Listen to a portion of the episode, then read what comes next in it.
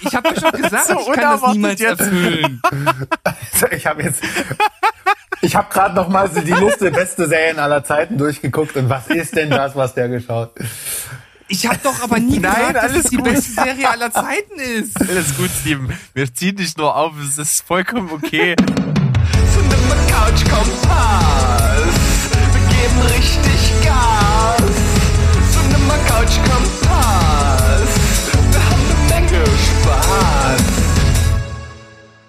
Heidi ho Welt. Hallo, liebe Zuhörer da draußen. Steven Spoilberg ist zurück mit einer neuen Folge Cinema Couch Kompass. Wir besprechen also unsere letzten Sichtungen, all die Serien und Filme, die wir seit der letzten Folge geschaut haben. Und wenn ich sage wir, dann meine ich natürlich äh, heute zum einen den lieben Berg. Hallo, lieber Berg. Hallöchen, Steven. Wir sind zu dritt. Genau. Und zum anderen den lieben Sandro, den wir heute zu dieser Folge eingeladen haben. Hallo Sandro. Ja, hallo ihr beiden. Ist schon wieder viel zu lange her. Ich freue mich dabei zu sein. Ja, richtig coole Nummer auf jeden Fall, weil äh, aus praktischen Gründen haben wir das heute so gemacht. Denn äh, Steven hat eine ominöse Serie, die er heute endlich lüften wird, die ihm viel Zeit gekostet hat. Die, die Erwartungshaltungen sind viel zu groß, die können niemals erfüllt werden. Ich wollte das nie. Ihr habt den Hype aufgebaut, ich war's nicht. Irgendwie bist du da reingerutscht und naja, ja. das hat auf jeden Fall zur Folge gehabt, dass du nicht zu allzu viel anderes geschaut hast. Und da wir den Zuhörern sozusagen im im Gesamtkontext der Folge nicht allzu viel mich zumuten wollen, brauchen wir irgendein Gegengewicht und da haben wir natürlich unseren lieben Freund Sandro eingeladen, der uns das heute so ein bisschen auffängt und den Ping-Pong-Ball zu mir bildet. Oh, das wollte ich schon immer mal sein. Ja, also Ping-Pong-Ball von Berg. Schön. nee, aber ähm, also äh, Bier-Ping-Pong-Ball wahrscheinlich dann sogar. Ja, ähm, Habe ich noch nie gespielt. Ich auch nicht, aber das, das sollten wir hiermit einfach mal direkt uns vornehmen, wenn Lockdown vorbei ist. Äh, und weil apropos Lockdown, äh, das ist ja auch so ein bisschen sehr, also immer, immer ist es sehr förderlich, die Watchlist abzuarbeiten. Das hatten wir ja letztens schon mal. Äh, und von daher habe ich natürlich auch äh, trotz, also aufgrund dieser Anfrage auch vieles in petto und kann direkt hier äh, geile, geilen Input liefern, hoffe ich. Das ist sehr gut. Äh, und ich glaube, du wirst ein richtig, richtig guter Ping-Pong-Ball für diese, äh, für diese Folge. Und deshalb äh, werfe ich dir direkt den Stab, äh, das Zepter rüber und du darfst, äh, so wie wir das äh, ansonsten auch immer in den CCC-Folgen machen, mal mit den entweder angefangenen Sachen, wo man ne, so ganz kurz mal ein, zwei Sätze zu sagt, oder wenn du äh, was dabei hast, Rewatches äh, etc., mal hier kurz äh, ja so blitzen lassen. Ach so. Was hast du dabei? Ja, generell, äh, genau, äh, das macht ihr immer ähm, separat. Das hatte ich auch schon äh, in den letzten Folgen mir so rausgehört. Äh, deswegen hatte ich die mir jetzt nicht auf die Liste gepackt, aber ähm, ja, was habe ich so die letzten Wochen geschaut? Ich habe mich sehr, sehr intensiv mit den äh, mit allen äh, Godzilla-Filmen, die es jemals in der Weltgeschichte gab, ähm, auseinandergesetzt. Und das sind sehr viele. Ich habe nicht alle geschafft, aber äh, das mal so filmhistorisch aufzuarbeiten, macht wirklich irre viel Spaß, auch wenn vieles davon extrem gaga ist. Es gibt echt ein paar tolle Perlen dabei. Und ähm, ja, vielleicht gibt's irgendwann mal die Zeit, dass, dass ich das mal näher, äh, euch näher bringe, mal in einem Gespräch. Auf jeden Fall. Das hat mir sehr, sehr viel Spaß gemacht. Ähm, mir, die ganzen äh, die Filme vom guten Wes Anderson habe ich mal nachgeholt, die ich noch nicht gesehen habe. Die gibt's jetzt mittlerweile auf Disney Plus, weil das ja alles so Fox-Content ist. Da habe ich mir dann jetzt mal endlich Rushmore, äh, Royal Tenenbaums und Darjeeling äh, Limited geben können. Beziehungsweise den habe ich mir gekauft, weil es den dort nicht gibt. Aber das war so der Stein des Anstoßes. Und ja, durch die Bank weg einfach tolle Handschrift, äh, wiedererkennbarer Stil. Bei seinen Frühwerken auch schon, zwar noch nicht ganz so ausgefeilt, aber Rushmore ist ein Hammerfilm. Also wenn das als Erstlingswerk äh, hinknallt, dann kann es eigentlich nur eine Regielegende werden. Äh, also das hat mich sehr unterhalten. Und äh, ja, Vorgestern habe ich mir zum, weiß ich nicht, nach langer, langer Zeit mal wieder Taxi Driver gegönnt. Und der Film ist super gealtert. Ich liebe den. Und leider, leider mag ich aber die letzten fünf Minuten immer noch nicht des Films. Die haben mich, ich weiß nicht, ähm, je, naja, da will ich nicht zu tief drauf eingehen, aber ähm, ansonsten schon trotzdem ein äh, Meisterwerk in meinen Augen. Der Und, wächst ja, ja auch so ein bisschen, oder? Also ich habe den jetzt schon zweimal gesehen. Beim ersten Mal fand ich ihn, fand ich ihn ziemlich gut. Da habe ich die Genialität noch nicht ganz so in mich aufsaugen können, aber dann, als ich ihn das zweite Mal gesehen habe, fand ich ihn dann schon richtig, richtig packend. Also ich finde ihn halt auch unglaublich seiner Zeit voraus. Also fast alle Themen, die da drin besprochen werden, äh, sind aktuell. Und das finde ich halt so faszinierend daran. Und wie mutig der damals halt auch war, ne? Diese Kinderprostitution, äh, dieses, diesen traumatisierten Kriegsveteran, das sind ja alles so Themen, die da drin angeschnitten werden. Also auch so ein Amokläufer, Waffenlobby, äh, Drogenkonsum und, und, und, und Prostitution, wie gesagt. Und das alles so in diesen nihilistischen Film gepackt und dann Martin Scorsese in, in so dieser Gastrolle, wo er dann einfach sagt, ja, die, dass meine Frau da oben, der Taxifahrer hat den selbstverständlich zu einem Verbrechen gefahren und er wartet, bis seine Frau quasi von Fremdgehen wieder runterkommt und will sie erschießen. Und äh, er macht, für ihn ist das halt komplett normal, weil er immer nur solche Gestalten durch die Stadt fährt. Also schon ein geiler Film, wirklich. Ähm, ich verstehe nach, nach wie vor das Ende, wie gesagt, nicht, aber gut, das äh, macht den Film jetzt nicht kaputt. Prima. Das ist auf jeden Fall schon mal ein richtig guter Einstieg. Und äh, deshalb kannst du ja mal das äh, imaginäre Zepter direkt zum Berg rüberschmeißen und dann schauen wir mal, was er so für den Kurzstart hier zur Verfügung stellt. Berg, ich ja. werf dir den imaginären Ping-Pong-Ball zu. Oh, ich hab ihn, ich hab ihn. Ich retourniere dann entsprechend. Ähm, ich habe gar nicht so viel. Äh, zum einen bin ich gerade dran, True Detective nochmal zu schauen, die erste Staffel weil wir eine Anfrage haben von unseren Kollegen aus München, nämlich The Critic, The Fan and the Movie. Liebe Grüße an die Stelle. dort werden wir das also in einer Folge besprechen, ich, ich mit den beiden. Und witzig ist, ich hatte nur noch in Erinnerung, True Detective finde ich richtig geil aber es ist so ein bisschen verblasst und so ein bisschen in den Hintergrund geraten und ich war dann immer verwundert, dass ich in unserer aller, allerersten Folge, die wir gemacht haben, den mit in meiner Top 5 der Lieblingsserien hatte und dachte mir, ja, ist schon gut, aber ob das so berechtigt ist und jetzt muss ich sagen, ja, total. Äh, es ist faszinierend, wie genial das ist. Schon von Minute eins an ist alles richtig bei dieser Serie. Es stimmt alles, es ist super geschrieben, es ist so spannend. Der Ton ist genau düster, melancholisch, super getroffen und ich muss wirklich sagen, Matthew McConaughey war eigentlich nie woanders besser als dort. Der war in anderen Sachen so genial und ich feiere den echt ab, aber was er da abliefert, ist praktisch perfekt und gut, die Figur ist halt auch einfach genial geschrieben und Woody Harrelson als Gegengewicht funktioniert.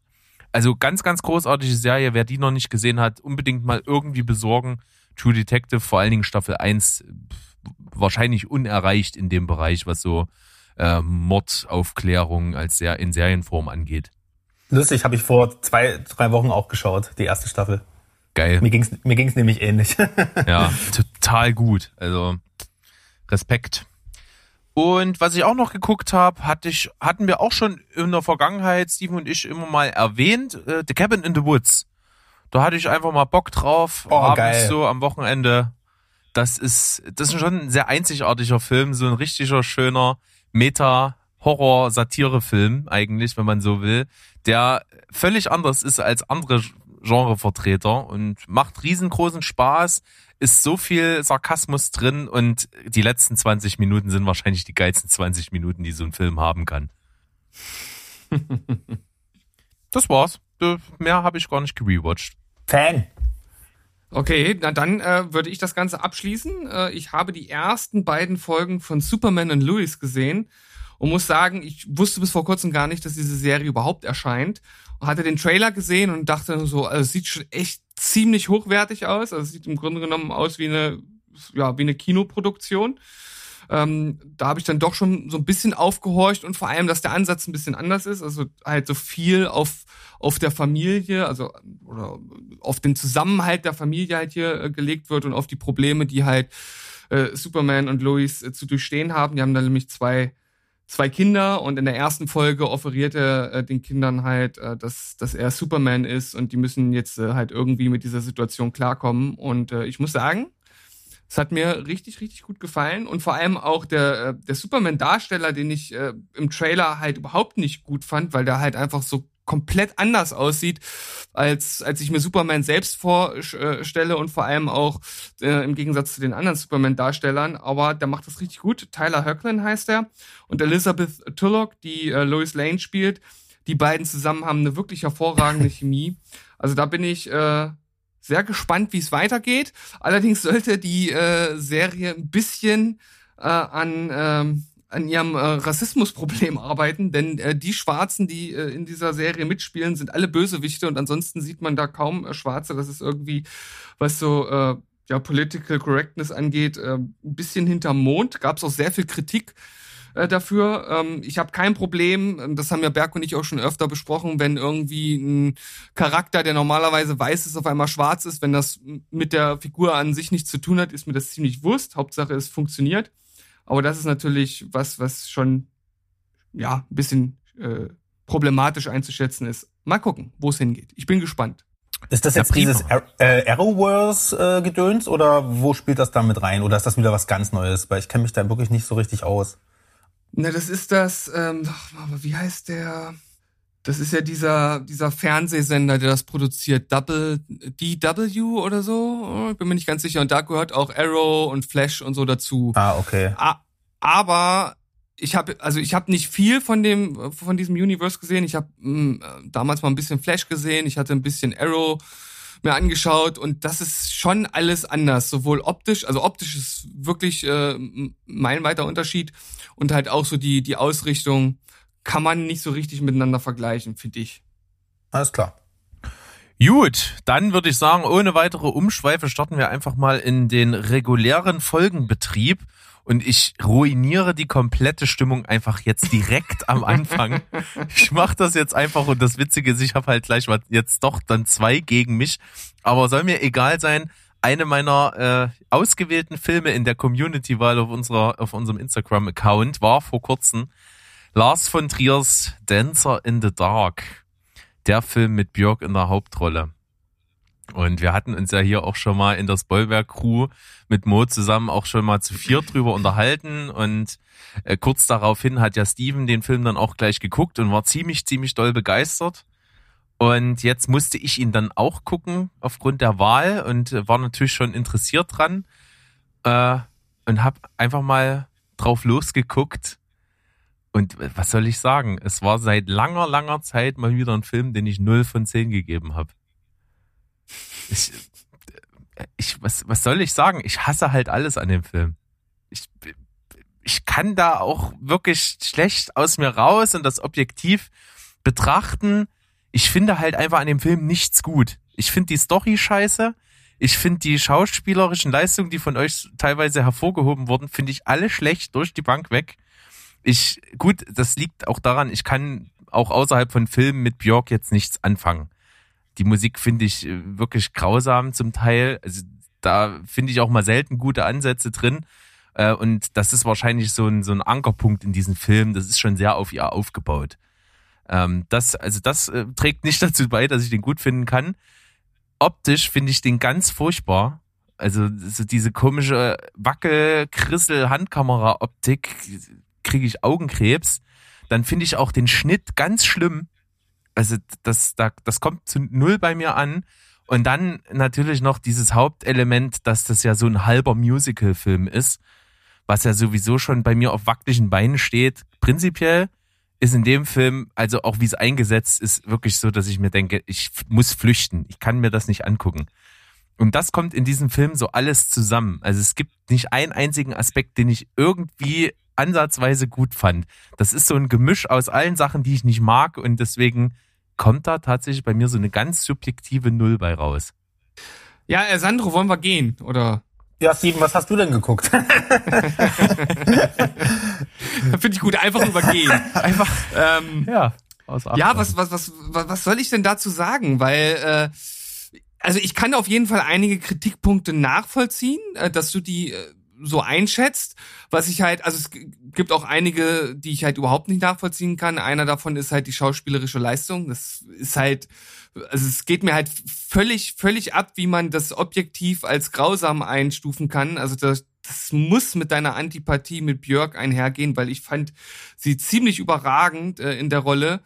Ähm, und dass der dich auch emotional so gar nicht gepackt hat, zeigt ja nur einmal mehr, dass emotional bei dir irgendwas nicht ganz richtig läuft, lieber Berg. Such dir mal Hilfe, geh mal zum Arzt. ja gut, das liegt, das ähm. kann ich relativ einfach beantworten. Das liegt halt prinzipiell daran, äh, dass ich mich so null, null mit dem Film einlassen kann. weil, weil ich ihn halt so furchtbar finde. So wie schon wie er gemacht ist, finde ich halt schrecklich. Da fällt es einem natürlich dann schwer, sich da so reinzudenken oder reinzufühlen. Deswegen ist mir das halt auch relativ Wurst, weil ich auch tatsächlich die Handlung, was da so alles passiert und was einen dann eben so emotional triggern soll, halt so völlig Hanebüchen finde. Deswegen komme ich da gar nicht in die Nähe davon, da irgendwie einzutauchen, dass ich dann vielleicht und irgendwie mitfühlen könnte oder ähnliches. Irre. Tja, aber das, das, das, das naja, was, also ich würde äh, um jetzt, also zwei Sache, Sachen erstmal vorweg. Äh, die Nullpunkte, ich glaube, das würde ich fast gar nichts geben.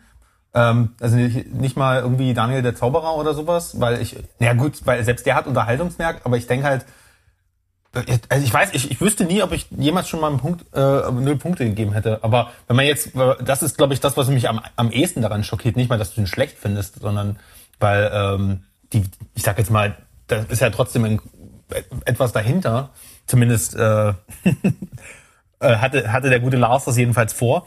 Ähm, aber davon mal abgesehen, ich habe mich versucht so ein bisschen, ähm, erinnert mich so ein bisschen an mein Gefühl, was ich hatte, als ich Call Me By Your Name geschaut habe und auch mit ganz viel Lobpreisung da äh, reinging, äh, also im Vorfeld gehört und den irgendwann nachgehört äh, geholt habe und den ganz, ganz ätzend fand äh, und mich so richtig doof dabei gefühlt habe. Ich dachte mir so, hä, wie kann denn denn jeder feiern? Ich finde den total langweilig und äh, so ich, das ist halt manchmal erreicht einen das nicht und 100 andere Leute erreicht's. Ich persönlich würde Dance in the Dark als, glaube ich, bestimmt, wenn ich jetzt so eine Top 10 der traurigsten Filme nehmen würde, dann wäre der wäre wahrscheinlich mit dabei. Ähm, aber ich kann mich auch einfach drauf einlassen. Ich glaube, das ist hier mal wieder so ein ganz schmaler von Triergrad. Äh, und diesmal gar nicht mal wegen der Gewalt oder so, so, oder wegen der Erzählweise, sondern weil er, wie du schon gesagt hast, der ist ja so mit ab, also diese, diese, äh, ich glaube, das ist hier die ähm, ich weiß gar nicht, wie diese Trilogie hieß, die er damals gemacht hat, äh, Golden Heart äh, Trilogie oder sowas. Da war ja auch ähm, Dogville und ähnliche äh, Sachen, wo der ganzen Film wie ein Theater gedreht hat. Das ist so mit Absicht minimalistisch, so also als würdest du dich auf das Minimale reduzieren und dann schmeißt du nochmal zehn Leute raus. Also der hat ja auch selbst die Kamera teilweise geführt und wenn der hingefallen ist beim Drehen, dann hat er einfach weiter gefilmt, ist egal, damit es halt echt ist. Und ich glaube, so ein, du bist ja so ein kleiner Ästhetikfreak und wenn du dann noch dann äh, ja, ich glaube, das hat dich einfach zu sehr rausgenommen aus dem Film, dass du da überhaupt über mit dieser Figur mitfühlen konntest. Und dann kommt halt noch dazu, dass Björk ja auch einfach keinen reellen Menschen spielt. Also man hast, also das hast du ja oft bei von Trier, dass er sozusagen so eine Symbolfigur in irgendein Setting schmeißt, was ganz realistisch ist, aber die selbst verhält sich halt nicht so. Sondern die ist halt einfach Mutter Teresa, einfach nur ein Engel, einfach nur das, das Gute. Und das kann man halt auch richtig scheiße finden, weil man die ganze Zeit den Bildschirm anschreien möchte und sagt, warum handelst du nicht einfach mal logisch, Kind? Und das, ja, macht genau. halt, das macht sie halt null. Und deswegen verstehe ich das schon, dass, dass dir wahrscheinlich dann die Haare zu Berge standen. Die äh, Musikereinlagen finde ich auch ganz, ganz furchtbar, muss ich sagen. Aber ich finde sie halt trotzdem äh, gut, gut als filmisches Mittel. Also ich äh, sie finde ich musikalisch nicht schön, aber wenn man als als Traumsequenz, wie sie sich das diese Fabrikarbeiter zum Beispiel halt schön denkt mit Tänzern und so, hat das irgendwie was ganz herzerwärmendes und so. Deswegen konnte ich mich darauf einlassen, aber es ist halt trotzdem musikalisch gebe ich dir recht, reicht mich das auch nicht so, ne? Und deswegen also glaube ich halt, das ist so ein Film, würde ich, würde ich abschließend nur sagen, entweder du gibst den fast volle Punktzahl oder, oder entweder du gibst den gar nicht. Ich glaube, da sagt niemand so, ja, das ist ganz nett, mal so am Sonntag fünf von zehn. Ich glaube, das gibt's nicht. Weniger. Und äh, ich muss sagen, du kriegst definitiv den Diplomatie-Oscar. Also, du hast das so, so einfühlsam auf mich jetzt ausgedrückt. Das finde ich echt schön, weil es gibt so viele, äh, wenn ich das so zusammenfasse, ist es wirklich so, es gibt so viele Scheidewege, an denen du stehst bei diesem Film. Und wenn du immer in die, nicht in die Richtung abbiegen kannst, persönlich, wo du was gut findest, dann geht's halt immer weiter in den Abgrund. Und genauso war das bei mir. Es, es, der Film hat von mir null Punkte gekriegt, weil er nichts hat. Nichts, woran ich mich irgendwie klammern könnte, wo ich noch irgendwo einen Punkt mir rausziehen kann. Weil ich halt alles entscheidungsmäßig, was dieser Film gemacht hat, scheiße finde. So, ich mag das nicht. Das ist auch nur meine persönliche Meinung und ich kann mir durchaus vorstellen, dass sich da jemand so richtig fallen lassen kann in diesen Film und und, und sich dann auch suhlt in dieser Tragik und alles. Aber ich kann es halt überhaupt nicht. Deswegen, ja, müssen wir das jetzt mal so machen. Ich habe da jetzt einfach mal eine Null Punkte gegeben. Ich, ich kann es nicht haben. Ja, ich würde sagen, liebe Zuhörer, das war die längste Null-Punkte-Besprechung, die wir wahrscheinlich jemals bei Steven Spielberg haben werden. Und die ich glaube, die, kontroverseste. Die, die, die, die und die, genau, weil die Diskrepanz wahrscheinlich nie wieder so groß sein wird wie bei dem Film, weil ich kann mir nicht vorstellen, dass irgendwann äh, einer von uns einen Null-Punkte-Film hat, den der andere äh, ja praktisch fast gegensätzlich gut findet. Ich glaube, ich habe ihm neun, neun von zehn ja. gegeben, ja. Das ist schon. Äh, ich, ich glaube, das wird nicht passieren. Nee. Also von daher äh, labt euch an dieser äh, Diskussion und äh, ich, ich fand es auf jeden Fall äh, ganz erquickend. Ja, auf Hat jeden Spaß Fall. Ich mache dann gleich einfach mal genau.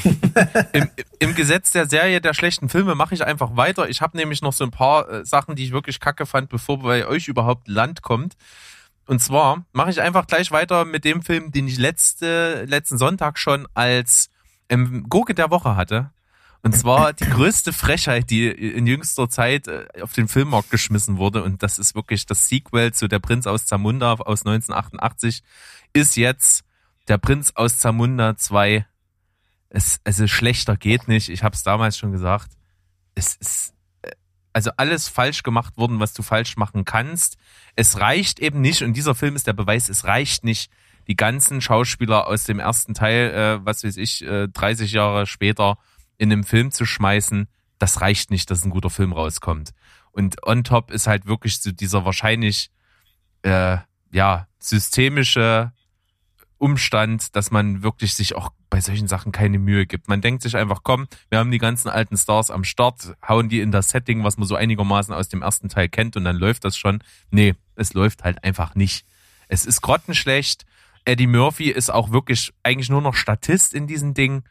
Und äh, tatsächlich, wie man dann noch die Figur von Wesley Snipes gespielt da reingeschmissen hat, das funktioniert vorne und hinten nicht. Es ist wirklich, wie ich schon gesagt habe, eine Gurke vom Herrn braucht kein Mensch. Ja, und äh, natürlich wie bei allen Gurken hat der, glaube ich, irgendeinen so Rekord bei Prime wieder geknackt jetzt, oder? Das meistgestreamte äh, Eigenproduktion oder sowas. Naja. Ja, es kann schon sein. Aber äh, gut, es ist halt, es liegt ja nahe. Der, der erste Teil ist unglaublich beliebt. Ich finde den ersten Teil auch super lustig, kann den mir auch immer wieder angucken, finde den immer noch lustig. Äh, das hat einfach so viel Charme. Und davon ist halt aber nichts übrig geblieben. Und natürlich denkt man sich, ja komm, die sind alle mit dabei, dann gucken wir uns den Film an. Und, und ja, so, so oberflächlich unterhaltsam ist er ja auch irgendwie, dass du den halt gucken kannst, aber du kriegst die Lebenszeit halt nie wieder. Na dann lass mal das mal, also, Steven, hä? Ja. ja, also viel mehr habe ich ehrlich gesagt auch nicht erwartet. Wenn überhaupt, dann so ein seichtes Ding, was niemals an die Qualität des ersten Films äh, anknüpfen könnte. Von daher wäre alles andere eine Überraschung gewesen, dass er jetzt so abgrundtief schlecht ist. Kann ich auch mitleben. Habe ich jetzt überhaupt gar kein Problem mit. Deshalb machen wir einen Haken dran und äh, schau mal, welche Gurke du uns jetzt präsentierst. Ja, dann eine, die, die habe ich mit Ansage geguckt, die Gurke. Wirklich, weil es war die typische Situation, Freitagabend. Äh, bei mir ist ja zeitlich meistens so, dass ich Freitag so einen großen Einkauf noch mache und dann komme ich nach Hause, dann ist es natürlich schon ein bisschen später, dann macht man noch Abendessen so und dann sitzt man irgendwo zwischen halb neun um neun irgendwo vorm Fernseher und dann äh, gönnt man sich ja vielleicht auch mal in meinem Fall eine Flasche Wein oder sowas und dann ist man sowieso nicht mehr so aufnahmefähig und will halt irgendwas gucken, wo man sich denkt, ja komm, Hirn aus. Freitagabend irgendwas Unterhaltsames, seichte Unterhaltung kommen. Und äh, ich war dann aber tatsächlich an dem letzten Freitag, wo das so war, so müde, dass ich mir dachte, naja, du solltest schon irgendwas gucken, wo es dir auch egal ist, dass du einpennst. So, deswegen habe ich dann was für eine Herangehensweise, geil. geil, oder? Ich dachte da mir, ich, da habe ich die letzten zwei Monate immer einen Godzilla-Film angemacht. genau, das, das ja. funktioniert auch irgendwie. Äh, und so begab es sich, dass ich mir Wonder Woman 1984 reingeschmissen habe. Den, der oh. mich ja per se echt nicht interessiert hat. Normal hätte ich mir ihn wahrscheinlich auch nicht angeguckt. Aber ich habe es getan und äh, er ist natürlich irgendwie hochwertig gemacht, ne? Steckt Haufen Kohle drin. Das ist natürlich beliebt, so Superhelden-Genre und dann äh, mit Frauenpower, Wonder Woman, Gal Gadot, die wirklich, man kann es nicht anders sagen, wahrscheinlich äh, die sieht halt irgendwie nicht von dieser Welt aus. Die, die sieht schon einfach äh, irgendwie gottgleich aus. Insofern passt sie halt auf diese Rolle der Wonder Woman, so Amazonenstamm, so übermenschlich schon echt gut drauf. Äh, da, da, das kann man gucken, das ist okay, aber es ist halt so ein Schrott. Und wenn ich dann sehe, dass dieser Film ein zweieinhalb Stunden quält und einfach nichts zu erzählen hat in dieser Zeit, dann finde ich das irgendwie echt traurig. Deswegen 3,5 für Wonder Woman 1984. Ich gebe auch tatsächlich ehrlich mal an dieser Stelle zu, ich habe nicht zu Ende geguckt. Oha, du hast, die, den gibt's mit Sky äh, Ticket, oder? Ja, korrekt. Und das ich muss ich mir jetzt auch holen wegen dem Snyder Cut nächste Woche und dann habe ich mir geschworen, äh, Wonder Woman 84 auch nochmal nachzuholen, aber ich ahne ähnliche Punkteregionen bei mir. Ich finde halt auch den ersten schon kacke. Das ist nicht mein Ding. Also was heißt kacke? Den ersten finde ich sehr durchschnittlich, aber würde ich mir nie wieder angucken und der zweite ist halt aufgrund dessen, dass er so aufgeblasen und so bombastisch ist und dabei halt wirklich so nichtssagend und schlecht, äh, ist er schon ärgerlich, finde ich. Also ich habe anderthalb Stunden oder eine und eine Dreiviertelstunde geguckt und dann war es mir halt einfach zu blöd. Ja. Steven, äh, wie siehst du das? Wirst du die ja, angucken noch? Ich, ich werde mir auf jeden Fall angucken. Ich vermute jetzt mittlerweile, ja, nach den ganzen Kritiken, die ich gehört habe und auch deiner Kritik, dass der bei mir wahrscheinlich auch nicht so gut wegkommen wird wie der erste Film, aber ich denke schon besser als bei dir. Das ist meine Vermutung. Aber ich erwarte jetzt auch nichts, nichts Großartiges. Mal schauen. Ja, was man in diesen Film reinpacken will, alles. Also so viel Handlung und so wenig sagen, das muss man erstmal hinkriegen. Naja, gut, dann geht's bei mir trotzdem noch weiter. Ich habe beim Telestammtisch zusammen mit Stu und Dominik, unseren Kollegen, die auch schon mal hier zu Gast waren, eine ja, Survival-Doku besprochen sozusagen von Bear Grylls. Äh, manche, äh, eigentlich die meisten kennen ihn. Ich war überrascht, als ich dir das mal letztens erzählt hatte, Steven, du kanntest Bear Grylls nicht. Das ist, ist einfach so ein, so ein Dokumentationsguru, der gerne so durch den Dschungel rennt und dann so Tipps gibt, wie man da überleben kann. Da gab es auch schon Serien äh, und eine Serie, die hieß auch Du gegen die Wildnis und dazu gibt's jetzt einen Film, Du gegen die Wildnis. Der ist auf Netflix interaktiv. Also du kannst an bestimmten äh, Entscheidungen teilhaben, kannst dann auf der Fernbedienung drücken, was als nächstes passieren soll und dann ähm, ja, äh, ändert sich je nachdem interaktiv die Handlung. Das ist ganz nett. Äh, das Feature ist, läuft natürlich oft auf selbe hinaus, wie man das so kennt. Also so eine richtige Wahl hat man nicht. Es bildet nur so einen kleinen Rahmen. Du hast so ein, so ein Wildgehege, wo ein Zaun kaputt ist und Tiere entlaufen sind. Du musst entscheiden, welches Tier du zuerst retten willst und äh, musst dann so ein paar Entscheidungen treffen. Das ist ganz witzig, ganz unterhaltsam, aber insgesamt schon ein bisschen öde. Deswegen nur 4,5 von 10 für Du gegen die Wildnis, der Film. Ja, da habe ich gar nicht viel zu, zu sagen, weil ich kenne den Typen nicht, der Film interessiert mich nicht. Also da ist bei mir direkt der nächste Haken dran. Sandro, was sagst du? Ich kann ihn auch nicht. Äh, also von daher, äh, Steven, äh, ich glaube, da haben wir nichts verpasst. Ja. Aber der, der Typ, äh, der hat schon ganz coole Sachen gemacht. Also Bear Grylls, der so ein paar Dokumentationen, die es von ihm gibt, die sind schon, die sind zwar sehr auf Entertainment so, ein bisschen auf Action gemacht, aber ich finde ihn eigentlich ganz cool so als Typen. Aber das, das, ja. Wie heißt der mit Vornamen Berg? Bär. B-E-A-R, Bär. Also, ich dachte, der heißt Bear Grylls. Von daher ähm, dachte ich, das ist einfach nur Namenssympathie. Nee, Okay. Äh, das, das, das, das ist ein Slang für Berg Rules. Bergschilds. ja, stimmt. Könnte auf jeden Fall passen. Naja. Dann habe ich noch einen, äh, und zwar äh, bin ich bei euch ja auch so ein bisschen kontrovers dran, habe ich auch schon mal mit Steven ausdiskutiert, äh, als Gurken der Woche bei mir. Neues aus der Welt, diese für mich lahme Neo-Western-Gurke mit tollen Schauspielern, das kann man nicht anders sagen. Tom Hanks ist super, ist aber auch so ein, so ein alter Schauspielbär, der hat, der weiß halt, was er macht, ne? Und Helena Zengel macht da auch einen ganz guten Job, wenngleich ich das jetzt auch nicht so übelst überragend finde, wie es so angepriesen wird überall. Und insgesamt ist er halt hochwertig gemacht, aber inhaltlich hat er für mich absolut nichts zu erzählen und ich finde ihn schnarch langweilig. Deswegen bei mir fünf von zehn für Neues aus der Welt. Ja, da habe ich mich ja schon zu geäußert und äh, bin immer noch verwundert, warum der äh, von dir als extrem langweilig eingestuft wird. Ich habe mich tatsächlich überhaupt gar nicht gelangweilt, nicht einmal während des ganzen Films, obwohl er tatsächlich recht lang ist. Finde auch gerade, dass zum Beispiel dieses, dieses Shootout in den Bergen, was dazwischen durchkommt, das ist schon äh, ganz cool gemacht und auch mit coolen Ideen. Schauspieler sind äh, großartig. Die Story an sich ist natürlich nichts Besonderes. Also es ist letzten Endes wenn man so möchte, ist es ja ein Western Road Movie, ne? ne von einer, von Punkt A nach B und äh, lernen sich halt näher kennen und äh, wie es am Ende ausgeht, kann sich jeder auch schon irgendwie denken. Das ist keine große Überraschung, aber ich fand's von vorne bis hinten eigentlich ziemlich gelungen. Ja. Ja. Also ich eigentlich, ich bin nur auf deiner Seite. Also ich fand, der hat sich gut durch die Chemie von den beiden einfach getragen. Ich wollte den einfach zuschauen und ich habe den einfach die Daumen gedrückt und das ist, wie du schon sagst, einfach ähm, der Schauspielchemie ähm, zuzuschreiben. Ansonsten, ja, was heißt, äh, also ich fand den jetzt nicht irgendwie langweilig, überhaupt gar nicht. Das, das Ding, was ich, was ich vermute, was, was du kritisierst, Berg, ist, glaube ich, dass man einfach die ganze Zeit über weiß oder vermutet, dass denen sowieso nichts passiert. Und deswegen sind die Stellen, die eigentlich ganz spannend inszeniert sind, auch relativ egal, weil du weißt, dass die dort wieder rauskommen. Und das, da gebe ich dir schon recht. Ähm, hat mich aber einfach nicht so sehr gestört, weil das für mich gar nicht so die Grundprämisse des Films war. Ich war tatsächlich sogar eher ein bisschen überrascht, dass da überhaupt Gewalt drin vorkam. Ich dachte, das ist eher eigentlich so ein Survival-Ding. Und deswegen, ja, ich fand ihn gut. Äh, kann ich auch total verstehen, wenn den jemand jetzt mehr oder weniger gut findet. Einfach, ich, ich glaube, da muss man irgendwie drauf stehen. Mich hat er von Anfang an nicht so gepackt, deswegen ist er insgesamt bei mir sehr durchschnittlich weggekommen. Dann übergebe ich dir aber auch gleich, lieber Sandro, den Spielstein, denn du hast jetzt was, was so die nächste Wertungsebene erreicht. Oh ja, äh, ich weiß, ich, ja, eigentlich müsste ich jetzt direkt an äh, deinen äh, Wonder Woman Verriss äh, andocken. Äh, inhaltlich mache ich das auch.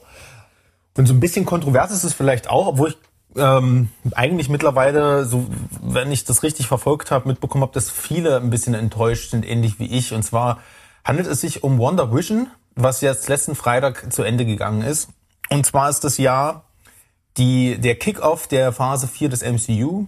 Äh, diesmal in Serienformat als, wie gesagt, neunteilige Serie äh, auf Disney Plus. Ich hab's mir nach Mandalorian nicht, wie ich eigentlich vorhatte, ababonniert und hab's mir dann einfach reingezogen. Und ich muss auch zugeben, die Serie beginnt sehr stark und super kreativ und ist wirklich sehenswert, weil ähm, das hat man, ich weiß nicht, ob ihr irgendwie so die Trailer gesehen habt. Es ist ähm, eher eine Mystery-Serie zu Beginn. Und zwar werden äh, die ersten zwei Folgen so inhaltlich irrelevant, wie sie auch eigentlich für die Haupthandlung sind, sind, sind einfach nur eine Persiflage an 50er und 60er Jahre Sitcoms. Und mit Persiflage meine ich auch, ähm, also die Inszenierung, der Regiestil, da muss man schon wirklich sagen, da waren wirklich ähm, wirklich Experten am Werk, weil äh, alle Kameraschwenks, ähm, die die äh, die Dialoge, diese Cheesiness, äh, der der eingespielt, also das ist ja teilweise noch so vor Publikum aufgeführt worden und so. Ähm, das wirkte wirklich, wenn du einfach am Fernseher vorbeigelaufen wärst und gesagt hast, was sind das? Äh, du wirst, würdest denken, wenn du jetzt das MCU nicht kennen würdest, du schaust wirklich eine 50 Jahre Sitcom. Das Bild, Bildformat war äh, entsprechend 4 zu 3 und so weiter. Das war schon wirklich brillant. Und du hast dann aber, du, man kann das jetzt natürlich auch als negativ empfinden, weil man hat überhaupt keine Ahnung, was am Anfang passiert ist. Aber ich gehe jetzt mal davon aus, wer diese Serie schaut, hat zumindest den Grundstein des MCUs verstanden. Und natürlich geht es hier um zwei Figuren, äh, Wanda Maximoff und äh, Vision, die jetzt nicht so, also mir waren sie mal relativ egal zumindest in den Filmen, in den Comics ist Wanda ja eigentlich so mit das krasseste, ähm, äh, der krasseste Avenger oder X-Men ja eigentlich, äh, dazu komme ich gleich noch, den es überhaupt gibt. Und so ein bisschen baut das auch darauf auf. Und am Ende von Endgame weiß man ja eigentlich, Vision ist tot und hä, was ist jetzt passiert? Und so baut sich das dann jede Episode nach und nach auf, dass diese ähm, Mysterien geklärt werden. Da gibt's für mich, ich glaube, die vierte Folge war das, die dann plötzlich so ein bisschen zeigt, was außerhalb dieser Welt funktioniert, was äh, geht dann auch ein bisschen zurück und erklärt Dinge im MCU, zum Beispiel, äh, wo die ganzen Leute nach dem Blip wieder zurückkamen, als, als, als die Avengers das rückgängig gemacht haben und zeigt das mal so aus ganz anderen Perspektiven. Richtig geil. Also bis dahin war das für mich so eine 8,5 äh, äh, Region. Äh, war ich richtig begeistert und leider muss ich sagen, dass es am Ende total enttäuschend wird. Ähm, von der Fallhöhe, die auch die Serie hat, weil äh, irgendwann bringen die dann halt noch, ich denke, soweit kann ich äh, spoilern, weil jeder, der äh, sich dafür interessiert, weiß es eh und ansonsten ist es schon durchs Internet gewandert. X-Men Publikumsliebling, also aus den X-Men Filmen, die ja jetzt rechtlich gesehen auch bei, bei Disney liegen, taucht plötzlich auf. Und das ist halt, äh, und das Multiversum wird angeteasert und äh, man hat jetzt jeden, jeden Moment halt diesen Spirit gehabt, okay, jetzt könnt ihr gleich Michael Fassbender um die Ecke kommen oder Hugh Jackman und sowas. Das kritisiere ich natürlich nicht an der Serie, dass sie das nicht gemacht haben, um Gottes Willen. Aber es war auf einmal plötzlich eine ganz andere Ebene. Und was sie dann daraus gemacht haben, ist einfach so grottig und so enttäuschend. Und das muss man dann kritisieren, auch wenn natürlich in der Zukunft man mit dieser Prämisse noch rumspielen kann. Aber jetzt in dieser Serie als, als solches war es einfach nur ein Schlag ins Gesicht für alle Leute, die ähm, das MCU verfolgen. Und am Ende war es halt der generische Superheldenbombast, äh, der leider überhaupt gar keine Konsequenzen hat. Das ist immer das Schlimme bei, bei Marvel. Am Ende alle sterben, wo, okay. Und du denkst dir, der Film hat mal sich wirklich was getraut, dann kommen eigentlich alle wieder und allen Menschen geht's doch wieder gut. Und wenn du wirklich wissen willst, was passiert, dann musst du halt dann das nächste Projekt schauen, Edge. Und äh, da dachte ich mir am Ende schon, okay, jetzt habe ich eigentlich neun Folgen komplett umsonst gesehen. Ein paar nette Figuren wurden eingeführt auf jeden Fall. Aber eigentlich reicht da auch so eine YouTube 10 Minuten Zusammenfassung. Und da war ich schon wirklich ganz schön enttäuscht. Ähm, nichtsdestotrotz, Elizabeth Olsen und Paul Bettany waren nie so gut. Also die konnten, hatten ja nie viel Zeit im MCU. Und die spielen wirklich jede dieser Schauspielepochen von den 50ern. Dann gibt's äh, in den Nullerjahren so eine Halloween-Folge, die ist gemacht wie Malcolm in the Middle, total genial, durchbrechen so die vierte Wand und, äh, und, und quatschen mit dem Zuschauer. Also es ist wirklich richtig inszenatorisch. Hohes, äh, hohes Niveau bis aufs Ende, wo dann einfach nur noch Computerfiguren gegeneinander kämpfen. Aber ansonsten äh, sehr sehenswert. Trotzdem, wer es MCU mag, wird sich das sowieso anschauen. Nichtsdestotrotz ähm, leider total verbrenntes Potenzial für mich. Sechs von zehn Punkte. Gut, das war ausführlich. Da kann man auf jeden Fall einiges mitnehmen, wenn man jetzt noch so äh, ja ein bisschen zurückhaltend dem gegenüber war. Ich muss persönlich sagen, dass ich so ein bisschen äh, generell am Marvel Game komplett die äh, das Interesse verloren habe und äh, das hat sich jetzt trotz dieses kreativen Ansatzes äh, der Serie auch nicht großartig geändert und ich vermute jetzt einfach mal, dass das Berg ähnlich sieht. Ich bin da so ein na hin und her gerissen trifft's nicht ich habe jetzt kein Nullinteresse, das kann ich nicht sagen, aber ich würde mich jetzt nicht hinsetzen mir es angucken, schon alleine gut, weil es auf Disney Plus läuft jetzt nicht. Aber ich fand das auch interessant so von von vom Look her, so dieser Ansatz mit dieser äh, uralt Serienoptik und dass das da so ein bisschen eingebettet ist und dann so langsam aufbricht, kennt man ja in ähnlicher Form so von Pleasantville so ein bisschen, zumindest jetzt rein visuell. Äh, den mag ich ja sehr, sehr gerne und deswegen finde ich es gar nicht schlecht. Ich fand auch beide Figuren schon so in den äh, Avengers-Filmen äh, ganz cool. Ich mochte eigentlich beide gern und fand das auch gerechtfertigt, dass die so eine eigene Serie kriegen. Aber so insgesamt, ja, würde ich es mir jetzt nicht unbedingt angucken. Das Ding ist, irgendwann schaut ihr euch halt irgend so ein MCU-Spektakel im Kino an, dann irgendwann wie Doctor Strange 2 oder sowas, der dann eigentlich so aufgebaut ist wie der nächste Avengers und dann müsst ihr es eh gucken weil sonst versteht ihr wieder nichts. Und die machen das schon geschickt. Oder ihr sagt halt, nach Endgame ist Schluss, dann äh, könnt ihr euren Frieden damit machen. Aber so ist, es halt leider so als, eigenständ, als eigenständige Serie versagt es dann halt leider. Ne? Ja. Hm. Das Fluch und Segen des MCU. Ja. Okay, dann mache ich einfach mal weiter. Kann meinen nächsten Platz eigentlich ganz relativ einfach abfrühstücken. Ich habe so einen so einen deutschen Genrefilm geschaut und zwar nennt er sich Sweethearts kann man, glaube ich, aktuell irgendwo auf Netflix gucken, ist äh, äh, Regie von Caroline Herford. Wer, wem das jetzt namensmäßig nicht sagt, das ist die nervige aus Fuck You Goethe. es ist äh, also die, die hier das Mauerblümchen spielt, da hier die äh, die die äh, Lehrerin, die da sich dann verliebt in, in Elias Mbarik und so. Und die hat jetzt einen Film gemacht und das ist so, so ein bisschen so eine Gangster-Action-Komödie, Thriller und es ist solide. Man kann sich das angucken. Sie spielt da so eine, sie spielt auch selber die Hauptrolle, die da so Angststörungen hat und die wird dann in so einen Juwelenraub als Geisel genommen und, und dann entwickelt die ja, ja, so Stockholm-Syndrom nicht, aber irgendwann sympathisiert sie mit ihrer Entführerin und dann drehen die so zusammen krumme Dinger und Frederik Lau ist auch mit dabei, den sehe ich ja sowieso gerne. Äh, das kann man sich angucken, das ist unterhaltsam, aber ist nichts Besonderes. Sechs von zehn. Tja, kann ich nicht viel zu sagen, spricht mich halt null an. Ich würde nie auf die Idee kommen, mir den anzuschauen. Und das hat mich jetzt nicht gerade bestärkt. Nö, musste auch nicht. Pff, Dito, hat man ja. jetzt nichts verpasst. Ist halt ich war, seichte ich, Unterhaltung. Ich war schon überfordert bei die Nervige von Fuck You Goethe, muss ich sagen. Ja, deswegen habe ich das auch so ein bisschen wertend angesprochen. Aber, aber den, den Ping-Pong-Ball spiele ich dir heute übrigens nochmal zurück, wirst du dann sehen. Okay, dann aber jetzt bist du dann gleich wieder als nächstes dran. Wir machen jetzt so richtig schönes klassisches Ping-Pong. Ah, okay. Ich mache es jetzt auch schneller, weil jetzt geht's nicht um eine Serie. Ähm, jetzt geht's um wieder einen ganz normalen Film. Und zwar habe ich geschaut Waiting for the Barbarians. Ähm, das ist ein Film mit, jetzt bitte festhalten, Mark Rylance, Johnny Depp und Robert Pattinson in den Hauptrollen. Und es ist ein ja, Historien-Epos. Das klingt alles schon direkt so nach mindestens acht bis neun von zehn Punkten. Und es sieht auch so aus. Und die schauspielerischen Leistungen sind auch dementsprechend.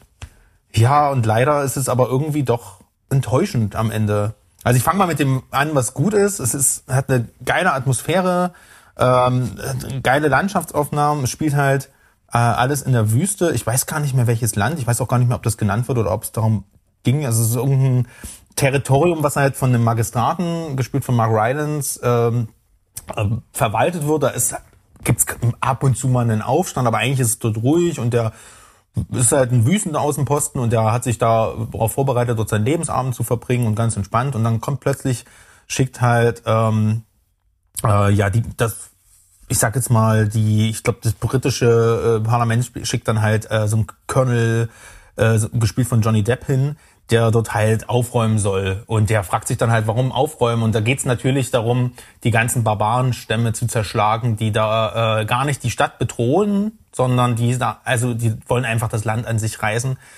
Und das Empire, äh, also das Empire möchte halt äh, sozusagen die Ureinwohner dort ausrotten. Das verbirgt sich dahinter und ähm, ja, der Magistrat ist halt dagegen. Dann gibt's dann halt Natürlich Auseinandersetzungen, wie man sie kennt. Und äh, so eine Art po kleine Pocahontas-Story ist auch mit eingewoben. Robert Pattinson macht mal wieder seine absolute äh, geniale, geniale Overacting-Nummer. Äh, man kann ihn einfach nur, äh, man liebt es einfach nur, ihn zu hassen. Das erinnert sehr an The Devil All the Time. Johnny Depp ist super, aber spielt auch sehr over the top. Äh, macht trotzdem Spaß, ihn zuzuschauen in so einer diabolischen Rolle. Alles in allem macht der Film nichts falsch, aber er macht halt ein, er erzählt einfach zu wenig. Also leider ist dieses Waiting for the Barbarians so maßgeblich auch für man Waiting for Highlights so. Also es, der Film ist halt sehr, sehr ereignisarm, sage ich jetzt mal. Der hat, der baut halt alles auf eine Message auf, die super toll ist. Wer, wer sind eigentlich die Barbaren, sage ich jetzt mal so. Und äh, ist aber ansonsten sehr ruhig erzählt. Er erinnert ein bisschen vielleicht, äh, fällt mir gerade ein, an den Film Silence ähm, der ist äh, von, von Martin Scorsese. Man muss hier nicht ganz so viel Sitzfleisch mitbringen. Es macht auf jeden Fall Sinn, sich den anzuschauen, wenn man die Schauspieler mag, wenn es denn mal irgendwo gratis gibt. Aber eine absolute Sehempfehlung kann ich jetzt leider nicht aussprechen. 6,5 von 10. Ja. Also gerade mit dem Vergleich mit Silence kann ich mir jetzt gut was drunter vorstellen. So mit dem äh, Hintergrund, auch den äh, his historischen jetzt nicht, weiß ja nicht, ob es jetzt auf wahren Begebenheiten beruht, wahrscheinlich. Exotisches Land, doch, doch, ist äh, nach wahren Begebenheiten doch. und auch okay. nach einem Roman, ja. Okay, dann kann ich es ganz gut einordnen. Ja. Mhm. ja. du hattest mich schon bei Historienfilm äh, verloren. Also da, da, da, da, da, da habe ich, hab, hab ich mir schon hier ein, ein Buch genommen und habe ein bisschen gelesen zwischendurch. Nein, ganz so schlimm ist es natürlich nicht. Aber äh, ich bin tatsächlich für so eine Filme ganz, ganz schwer äh, zu motivieren. Also das ist nicht mein Genre und wenn das jetzt nicht irgendwas ist, von dem ich vorher weiß, das ist absolut überragend und man muss es irgendwie gesehen haben.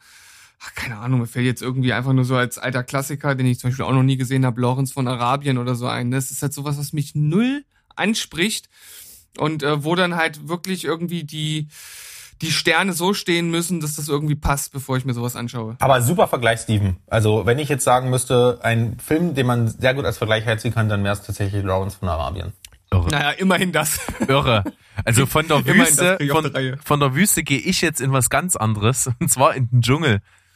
Äh, ich habe hier einen Film am Start, der ist in eurer beiden Wertung definitiv höher als bei mir. Und das finde ich auch absolut gerechtfertigt äh, aus Nostalgiefaktorgründen, wenn man das so als als Kind oder als äh, als junger Heranwachsender so den gesehen hat, dann feiert man das natürlich. Ich habe ihn jetzt zum ersten Mal gesehen und zwar auch eine Community-Wahl. Predator habe ich geschaut. Uh. Und ähm, uh, uh. muss sagen, äh, ist ein cooler Film, zweifelsohne. Arnie ist cool.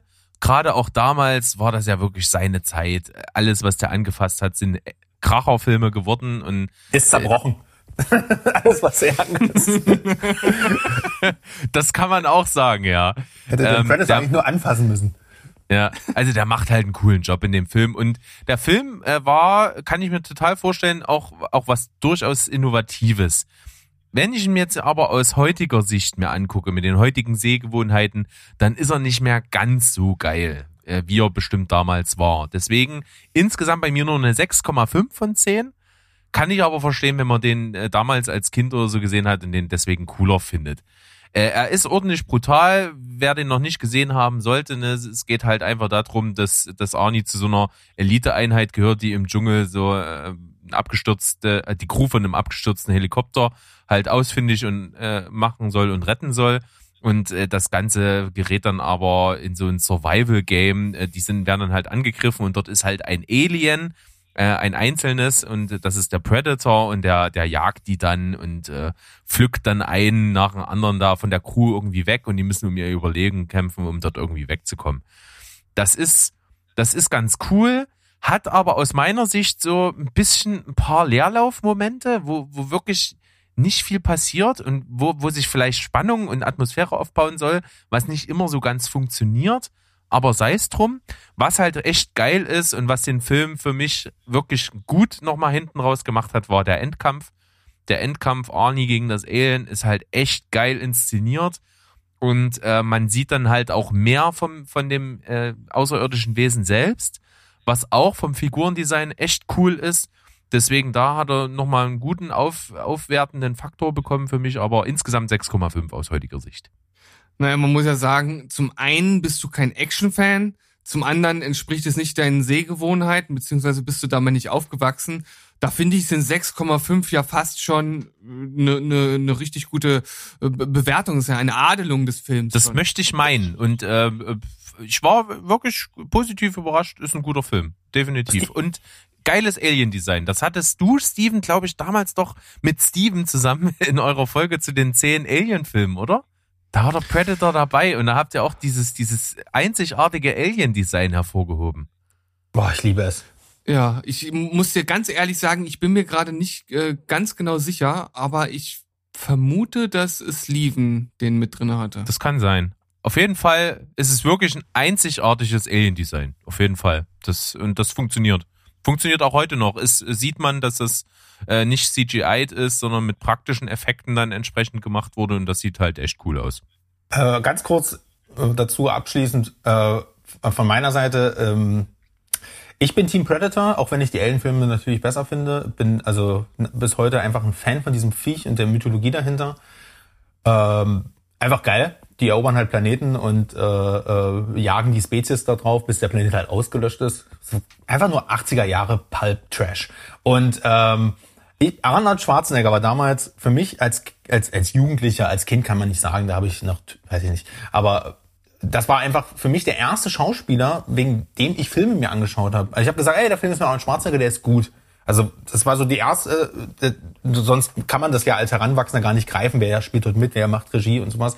Und ich habe mir aber einfach alle Filme mit dem reingezogen und das war für mich der Qualitätsstandard eines Films damals und deswegen absolut ja, nachvollziehbar. Ab, also so ein bisschen dann später natürlich Sly Stallone, äh, Sly Stallone und, und Jean-Claude Van Damme und sowas, die Action-Ikonen halt dazugekommen, aber Arnie, äh, ja, wie du schon sagst, in seinem in seinem besten Jahrzehnt und äh, deswegen und das war halt auch damals, den gab's halt, den habt den im Fernsehen geschaut, irgendwie ganz normal, weil der halt ultra geschnitten war. Und irgendwann später halt so, ja, hast du die Version, die halt oh, ab 18 ist. Das war halt so ein eigener Kult damals und deswegen, mhm. ja, ich liebe den Film einfach wie Sau. Kann das aber auch nachvollziehen, wahrscheinlich würde ich ihn heute ähnlich sehen. ja.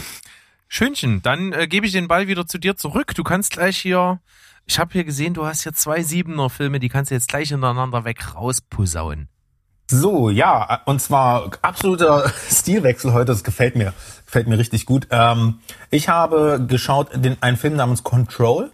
Das, da handelt sich äh, es um einen Musikfilm oder ein, ein Musikbiopic. Und zwar geht es da um den Sänger Ian Curtis äh, von der Band Joy Division. Der hat sich 1980 das Leben genommen mit 22, 23 Jahren. Auf jeden Fall hat es nicht in den Club 27 geschafft. Und der Film zeigt im Prinzip, warum. Äh, und ich, ja, also ich muss sagen, ich, ich kannte Joy Division als, äh, als, als Band und jetzt im Nachhinein ähm, also ich kannte die, ich wusste, dass es die Band gibt, ich wusste, dass die bedeutsam war und jetzt im Nachhinein weiß ich auch, dass es so ein paar Songs gibt, die ich auch schon mal gehört habe. Aber mir war nie der Impact dieser Band eigentlich bekannt und äh, was das eigentlich nur für ähm, britische Nerds waren, die da so einen ganz eigenen äh, New Wave Sound kreiert haben. Und das ist also deswegen schon mal für Musikfans eine absolute Empfehlung gerade für Leute, die sich so ein bisschen mit dieser, mit der, mit der Wave-Bewegung der 80er Jahre äh, für, dafür interessieren, äh, es ist super interessant, einfach mal zu gucken, wo das denn so herkam. Und also jetzt gerade äh, aus britischer Seite. Und rein biografisch zeigt er halt ähm, sehr, sehr dokumentarisch eigentlich den, ähm, den, ja, das Leben von ihm bis, also bis zu seinem frühen Ableben auf. Er versucht das auch nicht zu erklären oder zu werten, weil das will den auch gleichzeitig nicht zu sehr glorifizieren, weil es ja immer so ein bisschen gefährlich bei so kaputten Menschen, sage ich jetzt mal. Und deswegen wirkt der Film sehr realistisch. Er ist, ist, er ist ein Schwarz-Weiß-Film, der bleibt sehr nah am Protagonisten und ähm, ist dennoch super mitreißend inszeniert. Der zeigt auch einfach so ähm, das Innenleben von ihm, ohne das jetzt zu sehr zu erklären, weil ich glaube, das kann man gar nicht so richtig erklären. Der Mensch war einfach mit dem Leben überfordert, mit äh, den Sachen, die man halt ganz selbstverständlich so sieht und ähm, nichtsdestotrotz hat man viel Empathie für die Figur und ähm, das Werk wird glorifiziert von Joy Division und die Konzertsachen, äh, die Konzerteinlagen ähm, sind toll gefilmt, äh, die Musik ist einfach toll und ja, wie gesagt, für Musikfans ein Must-See. Äh, ansonsten, wie gesagt, recht nüchtern erzählt und nicht ganz glorifizierend. Ähm, epochal wie jetzt ein Bohemian Rhapsody oder sowas, sowas sollte man da nicht erwarten. Es ist halt eher ein Drama. Ähm, trotzdem wie gesagt, als Musikfan sollte man den mal irgendwann mal gesehen haben. Sieben von zehn Punkte. Ich, äh, ja, bin sehr interessiert. Klingt gut. Habe ich auch gesehen, dass du den geschaut hast und gerade der Fakt, dass mir das Joy Division endlich mal näher bringt. Ich habe da nämlich nie Berührungspunkte mit gehabt und äh, man jeder kennt dieses T-Shirt, was gefühlt auch in jedem zweiten Film irgendjemand anhat von Joy Division. Von daher wäre das mal gut, da ein bisschen was drüber zu erfahren. Klingt gut ich höre es jetzt auch gerade rauf und runter. Also wenn, da, das schafft der Film auf jeden Fall, dich für die Musik zu begeistern. Das kann ich wirklich dann nur so wiedergeben. Ich hatte halt bis jetzt auch null Berührungspunkte mit Joy Division. Weiß natürlich, dass sie einen gewissen Status äh, in der Musikszene und auch in ihrer Zeit damals hatten. Und auf der einen Seite kann, könnte mich das ähnlich wie Berg motivieren, den Film zu schauen. Auf der anderen Seite habe ich ehrlich gesagt gar nicht so ein so ein Interesse mehr über die Band zu erfahren. Also da fehlt mir irgendwie so ein bisschen der Ansporn, auch wenn jetzt natürlich die Bewertung ganz gut klingt, aber der Film wird jetzt nicht an die oberste Priorität meiner Watchlist rücken. Aber ich hab's im Hinterkopf, das ist ja auch schon mal auch nicht schlecht. Ja, vielleicht wenn es dir mal gratis gibt, ich glaube gerade musst du dir für ein, für ein drei oder vier Euro schießen, äh, dann, dann kann ich dir noch mal einen Wink geben. Die haben übrigens dann als New Order weitergemacht, falls, falls ihr das nicht wisst. Also die Band gab's, ist ja dann riesengroß trotzdem geworden. Die haben sich dann halt nur umbenannt als äh, New Order und haben dann eher so Synthie-Pop gemacht. Ähm. Ja, New Order kenne ich tatsächlich, aber das wusste ich auch nicht. Nee, genau. ich auch nicht. Witzig. Das ist halt ein halber Musikpodcast heute hier. Cool. dann äh, gleich weitermachen. Hm. Jetzt muss ich auch kurz was trinken. Ähm, ja, den nächsten handle ich ein bisschen schneller ab, weil der lässt sich eigentlich ganz gut zusammenfassen. Es handelt sich um ein, ja, Jim Jarmusch macht einen Zombie-Film. The Dead Don't Die. Ich denke, das sagt eigentlich schon alles aus, was man über den Film wissen muss, weil das passt einfach mal so überhaupt gar nicht zusammen. Und trotzdem muss ich sagen, dass mir der Film sehr gut gefallen hat. Er ist halt getragen von dieser typischen Langsamkeit und diesem lakonischen Humor, den halt die Filme von ihm so ausmachen. Und es ist halt auch echt eine absolute Geschmackssache, so wie ein bisschen wie Wes Anderson äh, weil es halt sehr grotesk ist. Und wer jetzt einen Zombie-Film, also so einen typischen Genre-Zombie-Film erwartet, der wird total enttäuscht sein. Aber ich guck den, also ich guck Bill Murray und Adam Driver da einfach, den, ich könnte den ganzen Tag zugucken, wie die einfach nur im Auto fahren und immer den gleichen Song hören und sich darüber aufregen und die, die vierte Wand mit dem Zuschauer so kommunizieren. Und dieser Film hat eine, es, es gibt so exemplarisch für den Humor des Films gibt es eigentlich eine Szene, wo die zu dem Diner fahren. Da sind zwei von Zombie auf, von übrigens von Iggy Pop äh, hat ein Zombie gespielt. ja. Also eigentlich, der muss da wahrscheinlich als einziger nicht geschminkt werden. Und äh, da sehen die halt zwei von Zombies zerfetzte Leichen und jeder von den Polizisten geht nach und nach rein, kommt halt auch nach und nach mit dem Auto dort an und äh, kommt dann wieder raus und sagt, puh, das war bestimmt ein wildes Tier. Der nächste geht rein, puh? Also das ist, kann man jetzt, glaube ich, gar nicht so wiedergeben, was daran lustig ist. Aber sowas filmt man eigentlich nicht. Sowas schreibt man auch nicht ins Drehbuch. Aber dieser Situationshumor, der ist so edel. Ich habe ich hab wirklich äh, ein echt gutes Gefühl bei dem Film gehabt. Er ist aber auch jetzt nicht unglaublich mitreißend. Er ist jetzt auch nicht so, dass ich zu Tränen lache. Er ist halt einfach ein Jim Jarmusch-Film, der einfach äh, so ein richtig der schmiegt sich wie so eine Decke um dein, um dein Herzchen und dann geht's dir gut, dann kannst du gut einschlafen und bringt dich äh, ja nach einem stressigen Tag auf jeden Fall auf andere Gedanken. Ich gebe den sieben von zehn Punkte, sehr, sehr sehenswert, The Dead Don't Die und ist gerade auch auf Prime kostenlos verfügbar. Ich muss ja sagen, äh, deine Wertung spiegelt das so ein bisschen wider. Es ist irgendwie ein guter Film, aber es ist bei Weitem kein großartiger oder überragender Film. Und so ging es mir damals auch. Und das tatsächlich hat mich ein bisschen enttäuscht zurückgelassen, weil es gibt von Jim Jarmusch echt gute Sachen. Also richtig krass überragend und, und äh, wahrscheinlich Anwärter auf einen Film, den ich noch äh, einige Male in meinem Leben sehen werde, ist Patterson, den ich ganz, ganz großartig finde und der aber genau das hat, dieses langsame Erzählen von Jim Jarmusch.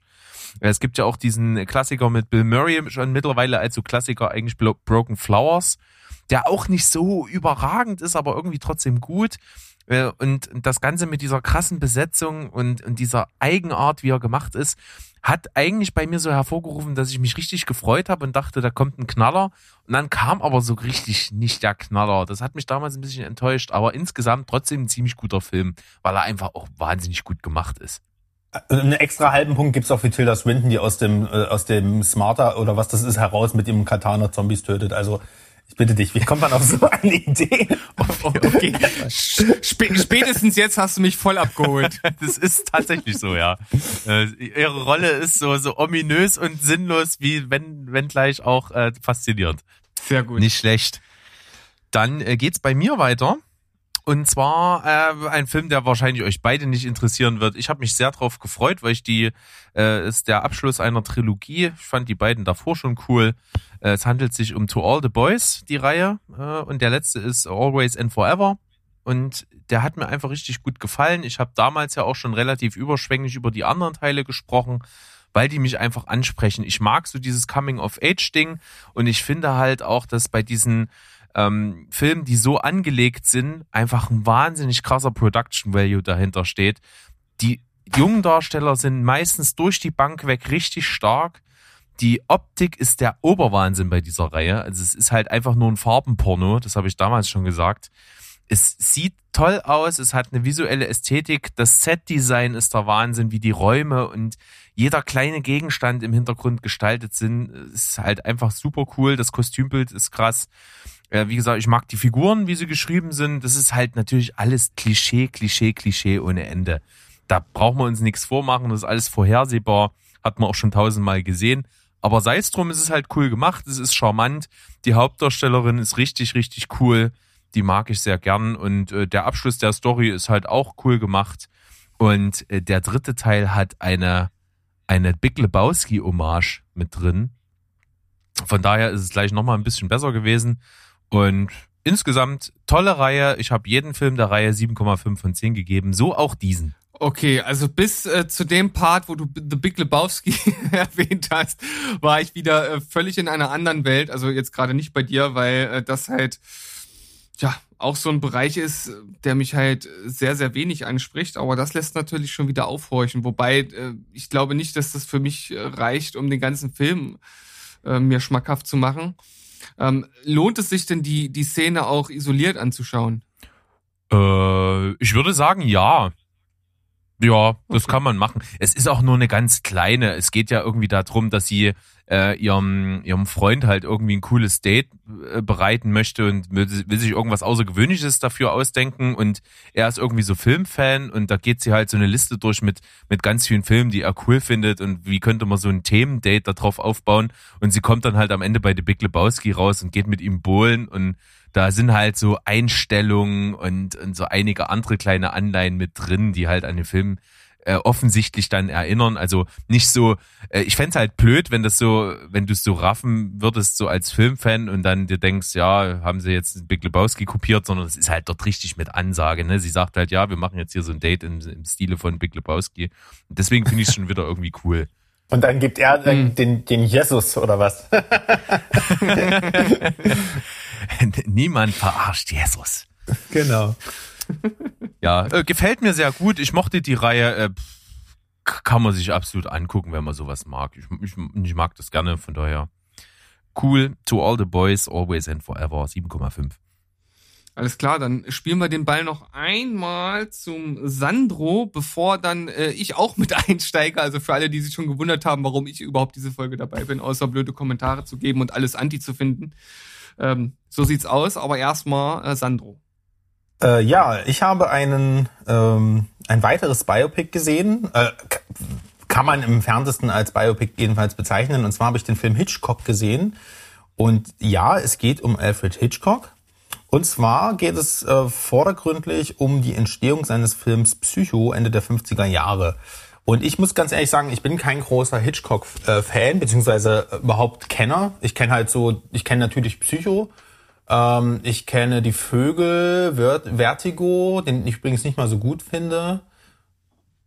Shame on me und ich glaube, das war's auch schon. Vielleicht noch ein paar andere. Ich, kann ich, ist ja jetzt auch egal.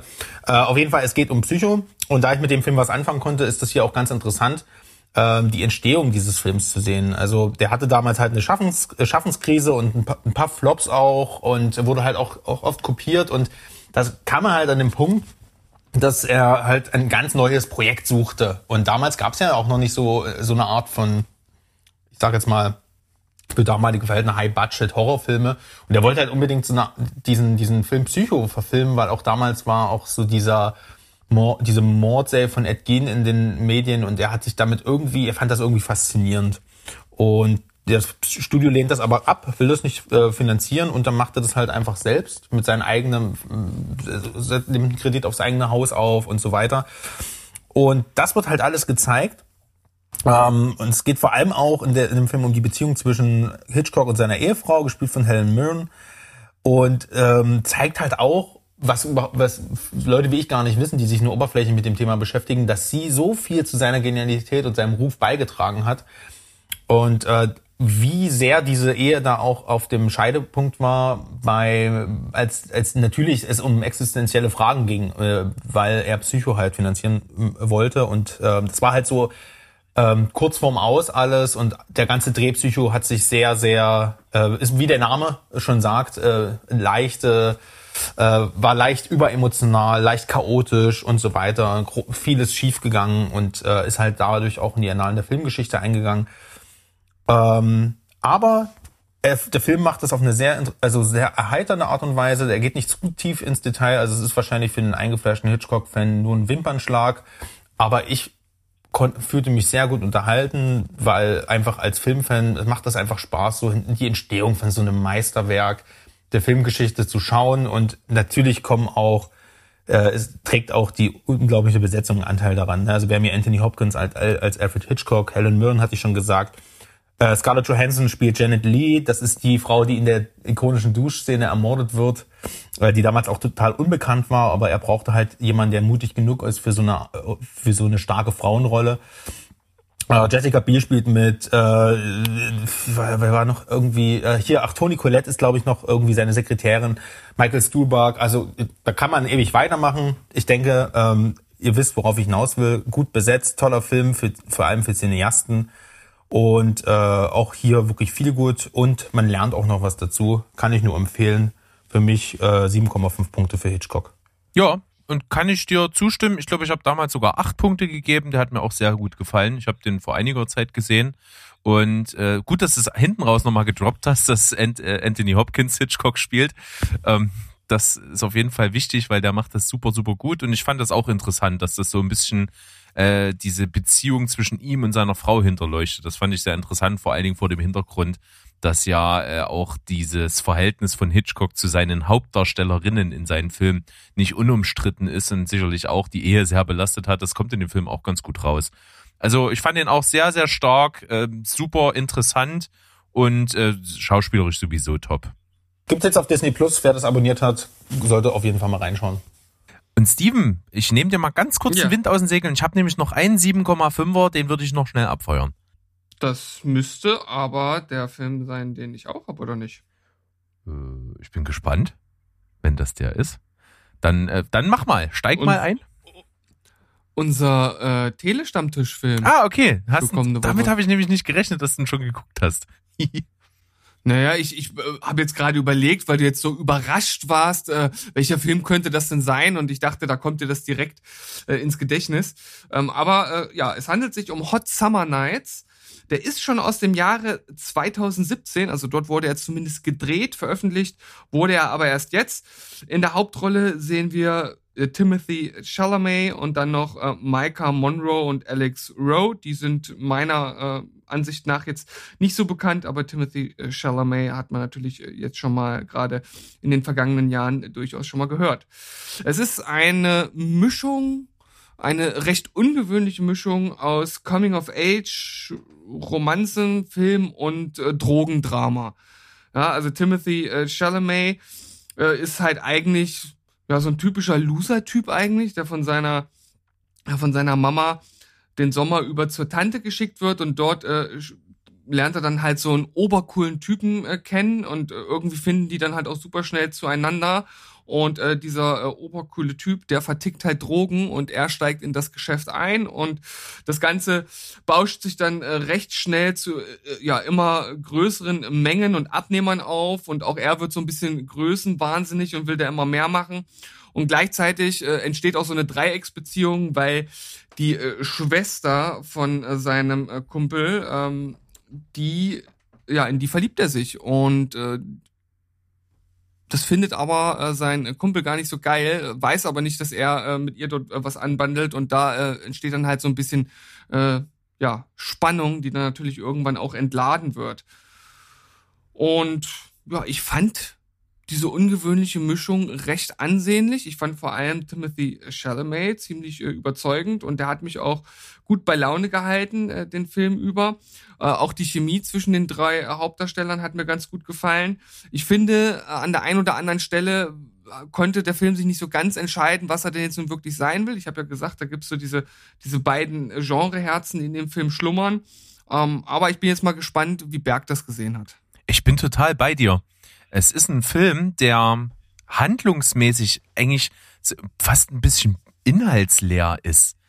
Obwohl er so vollgepackt ist mit diesen zwei, zwei Genres, die damit einspielen. Und das ist so ein bisschen komisch, weil es erzählerisch dann manchmal so ins Nichts läuft. Was der Film aber kann, und das kann er richtig, richtig gut, ist schwelgerisch sein. Der bringt so ein Gefühl rüber, wie, wie, wie man vielleicht damals hatte, wo man, wo man noch recht jung war und, und Ferien gewesen sind und man ist in Ferien über weggefahren und hat vielleicht so eine Sommerromanze irgendwie gehabt und hat irgendwie nicht so den Alltag, den man so aus seinem normalen Leben kennt, sondern war einfach woanders und irgendwie war man der, der Fremde und war dann irgendwie dadurch automatisch cool, hat aber trotzdem nicht so richtig dazugehört und so dieses Gefühl, mhm. dieses Gefühl eines aufregenden Sommers, das bringt der Film total auf den Punkt. Also er ist und dann muss man noch dazu sagen, dass er 1991 spielt. Das ist auch noch ganz wichtig. Ja, genau. Also so die 80er laufen aus, so Anfang der 90er und der, dieses, das kommt einfach super rüber. Er ist träumerisch, er ist schwelgerisch und er suhlt sich manchmal auch in diesem Gefühl. Und das mag ich persönlich sehr, sehr gerne und das lässt mich gerne darüber hinwegsehen, dass er nicht so viel Inhalt manchmal zu bieten hat.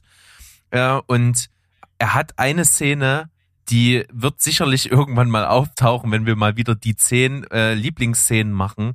Ich finde diese Stelle, wie die ähm, äh, die Frau in dir sich verliebt und er in diesen Laden sind und so verlegen miteinander reden und es ist so ganz so ein komisch steifes Gespräch und er, er, er lutscht so an so einen Lolli und sie nimmt ihm den Lolli aus dem Mund und lutscht selber dran und tut ihn den wieder zurück in den Mund und das ist so ich sag mal sexy gefilmt das ist echt ja, mega. Das stimmt. Also die Szene ist super, super geil. Und es steht so ein bisschen sinnbildlich dafür, dass, dass der Film halt auf solche Momente setzt, weil er äh, handlungsmäßig nicht allzu viel zu erzählen hat. Deswegen Hot Summer Nights hat mir auch gut gefallen. Gibt's von mir 7,5 von 10. Ja, bei mir auch 7,5 von 10. Und ich fand vor allem auch die Inszenierung halt, wie er gemacht ist. Das hat mich am Anfang, gerade so äh, in der ersten Hälfte des Films, hat mich das ein bisschen an Guy Ritchie erinnert. Jetzt bin ja, ich aufgewacht. ja, weil es halt so, ne, so. dieses, dieser, dieser Typ, der so auf einmal in so, in so ein Drogendeal-Welt so mit reinrutscht, äh, und das ist so alles so pfiffig und schnell erzählt irgendwie, das erinnert da durchaus dran, ja. Ja, und auch von wie wie es halt geschnitten ist und dass halt einer aus dem Off erzählt und dann werden Szenen kurz angehalten und er erzählt irgendwas dazu. Also das war schon äh, alles, hat mich da so sehr in diese Richtung äh, äh, gebracht. Ich fand, wie gesagt, hinten raus fand ich ihn dann nicht ganz so, nicht mehr ganz so stark. Und ich finde halt auch, also der, der frühstückt ja eine relativ kurze Zeit ab. Das sind drei Monate und was in diesen drei Monaten passiert und wie die dort aufsteigen, das ist alles schon alles ja sehr fragwürdig und vor allem auch äh, diese Größenwahnsinn, äh, diese, ja dieser Größenwahnsinn, den er am Ende ausstrahlt, den finde ich halt auch überhaupt nicht nachvollziehbar. Das ist alles ein bisschen sehr äh, stark äh, konstruiert. Aber äh, vielleicht nur als allerletzten Abschluss ähm, wir haben einmal noch äh, Thomas Jane mit dabei als äh, eine Nebenrolle und den äh, großartigen William Fichtner. und was der für eine Rolle spielt. Und die Szene ist auch echt stark. die ist echt gut, ja. ja. Auf jeden Fall. Kleine Side-Note noch von mir. Äh, Micah Monroe, die man, äh, die viele wahrscheinlich kennen aus der Hauptrolle in It Follows, äh, die ist für mich die Reinkarnation von der leider verstorbenen Brittany Murphy. Die hat genau denselben träumerischen Blick drauf. Ja, könnte man so sehen, ja. Die hat mich auf jeden Fall auch ziemlich in ihren Bann gezogen, muss ich sagen. Ja, die, die, die ist schon sehr, sehr anziehend, auch wie das alles so inszeniert ist mit ihr und so. Wie gesagt, ein träumerischer Film kann man sich mal angucken. Und jetzt, was man sich auch angucken und vor allen Dingen jetzt anhören kann, ich bin so gespannt, Sandro hat in unserer, unserer Wissensdatenbank zu dieser Folge hier einen Film betitelt mit Dirty Dancing auf LSD. Ich bin gespannt. ja, äh, ich dabei bleibe ich auch, weil ähm, ich glaube, so kann man den Film ganz gut zusammenfassen. Ich habe ähm, auch, es ist auch eine Hot Summer Night, äh, die hier gezeigt wird. Und zwar geht es um den Film Climax oder Climax, je nachdem, wie man den aussprechen möchte. Ich glaube, der ist ja Franzose. Es geht um äh, einen Film von Gaspar Noir. Und Noé. Hilf, Hilfe, ich, ich habe ein Ensemble Tegu am Ende. Noé. Ach, da, äh, aha, okay, alles klar. Was auch immer. Aber ihr wisst mir nicht. Das ist dann, das ist dann aber ein Accent Graf, wenn es betont wird, oder? Nee, Accent, Accent Graf wäre dann Noé. Ah, nee, stimmt, genau, das ist, das ist bei, äh, okay, alles Ich hatte keinen äh, Französisch, sondern Russisch, deswegen äh, sei mir verziehen. Aber nichtsdestotrotz, ähm, wer jetzt mit dem Namen was anfangen kann, weiß ja eigentlich, was äh, hier auf den zukommt. Also der Mann steht ja auch für solche Filme wie Enter the Void oder Irreversibel Oh, oder Irreversible, ich weiß gar nicht. Aber ihr wisst, was ich meine.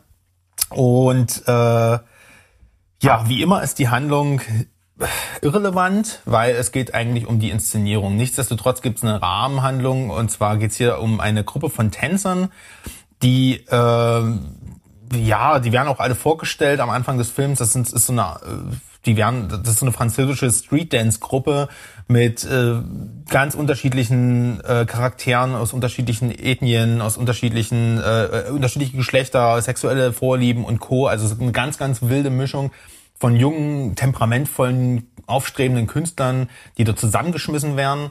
Und dann äh, macht der Film einen Zeitsprung und äh, geht, man sieht halt, wie sie eine Tanzchoreografie auf, äh, aufführen.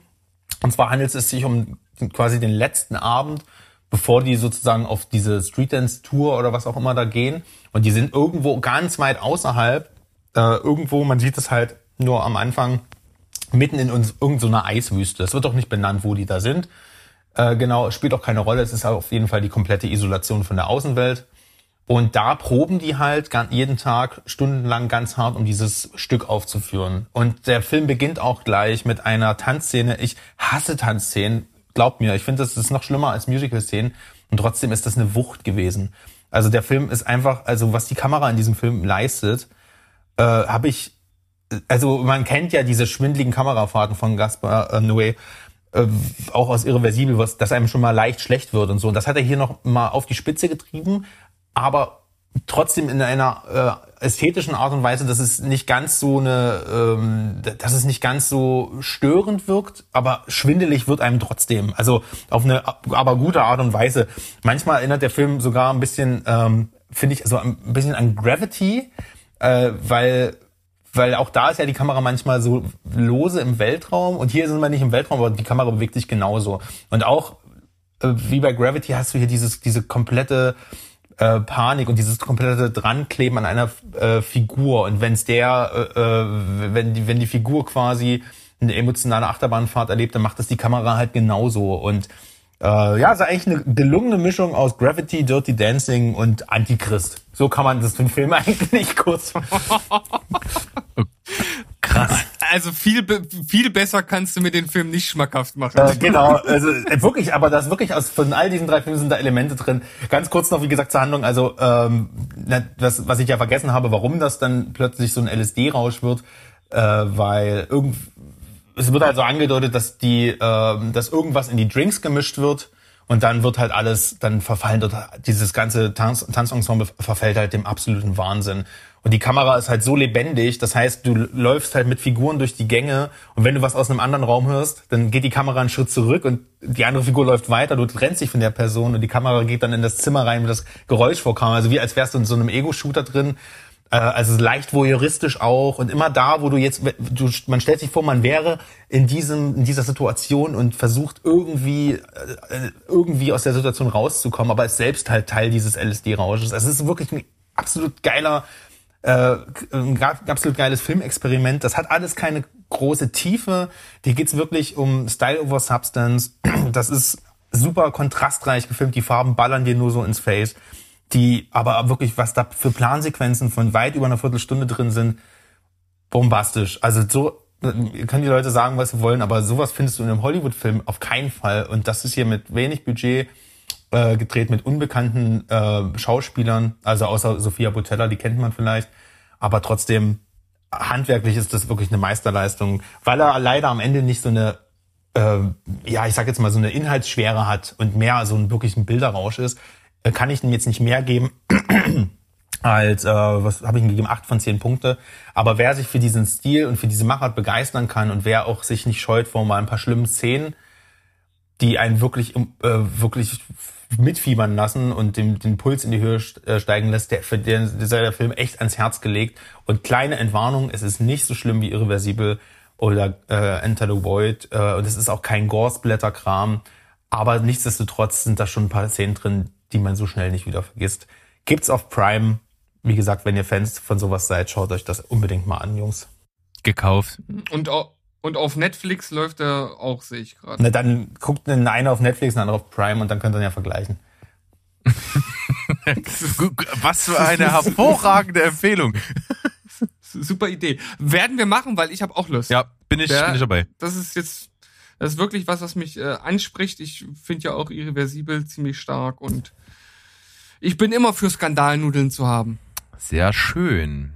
Dann äh, nehme ich jetzt mal den Ping-Pong-Ball wieder auf und komme hier mit einem schwarzhumorigen Thriller um die Ecke ganz kurz. Den hatte ich nämlich schon als Empfehlung der Woche. Und äh, gerade jetzt so retrospektiv, so mit ein bisschen Abstand, ein paar Wochen, finde ich ihn immer noch mega kurzweilig. Man darf es nicht insgesamt nicht zu ernst nehmen. Obwohl der Kern der ganzen Geschichte sehr äh, nah an der Realität ist. Und zwar handelt es sich um den Film I Care a Lot mit der wunderbaren Rosamund Pike in der Hauptrolle, die hier auch einen Golden Globe erhalten hat für eben diese Rolle in diesem Film. Der macht Spaß, der ist schwarzhumorig, der ist äh, teilweise bitterböse satirisch und der zieht vor allen Dingen seine Faszination daraus, dass man mega unsympathischen Leuten dabei zuguckt, wie sie mega unsympathische Dinge tun. Und das kann unglaublich befriedigend und faszinierend sein. Rosamund Pike auf der einen Seite, Peter Dinklage auf der anderen.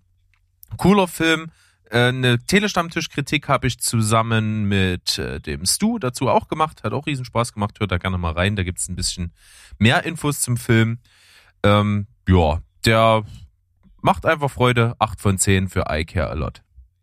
Ja, dann macht der nächste weiter. Soll ich einfach mal direkt einspringen? Ja, gute Idee.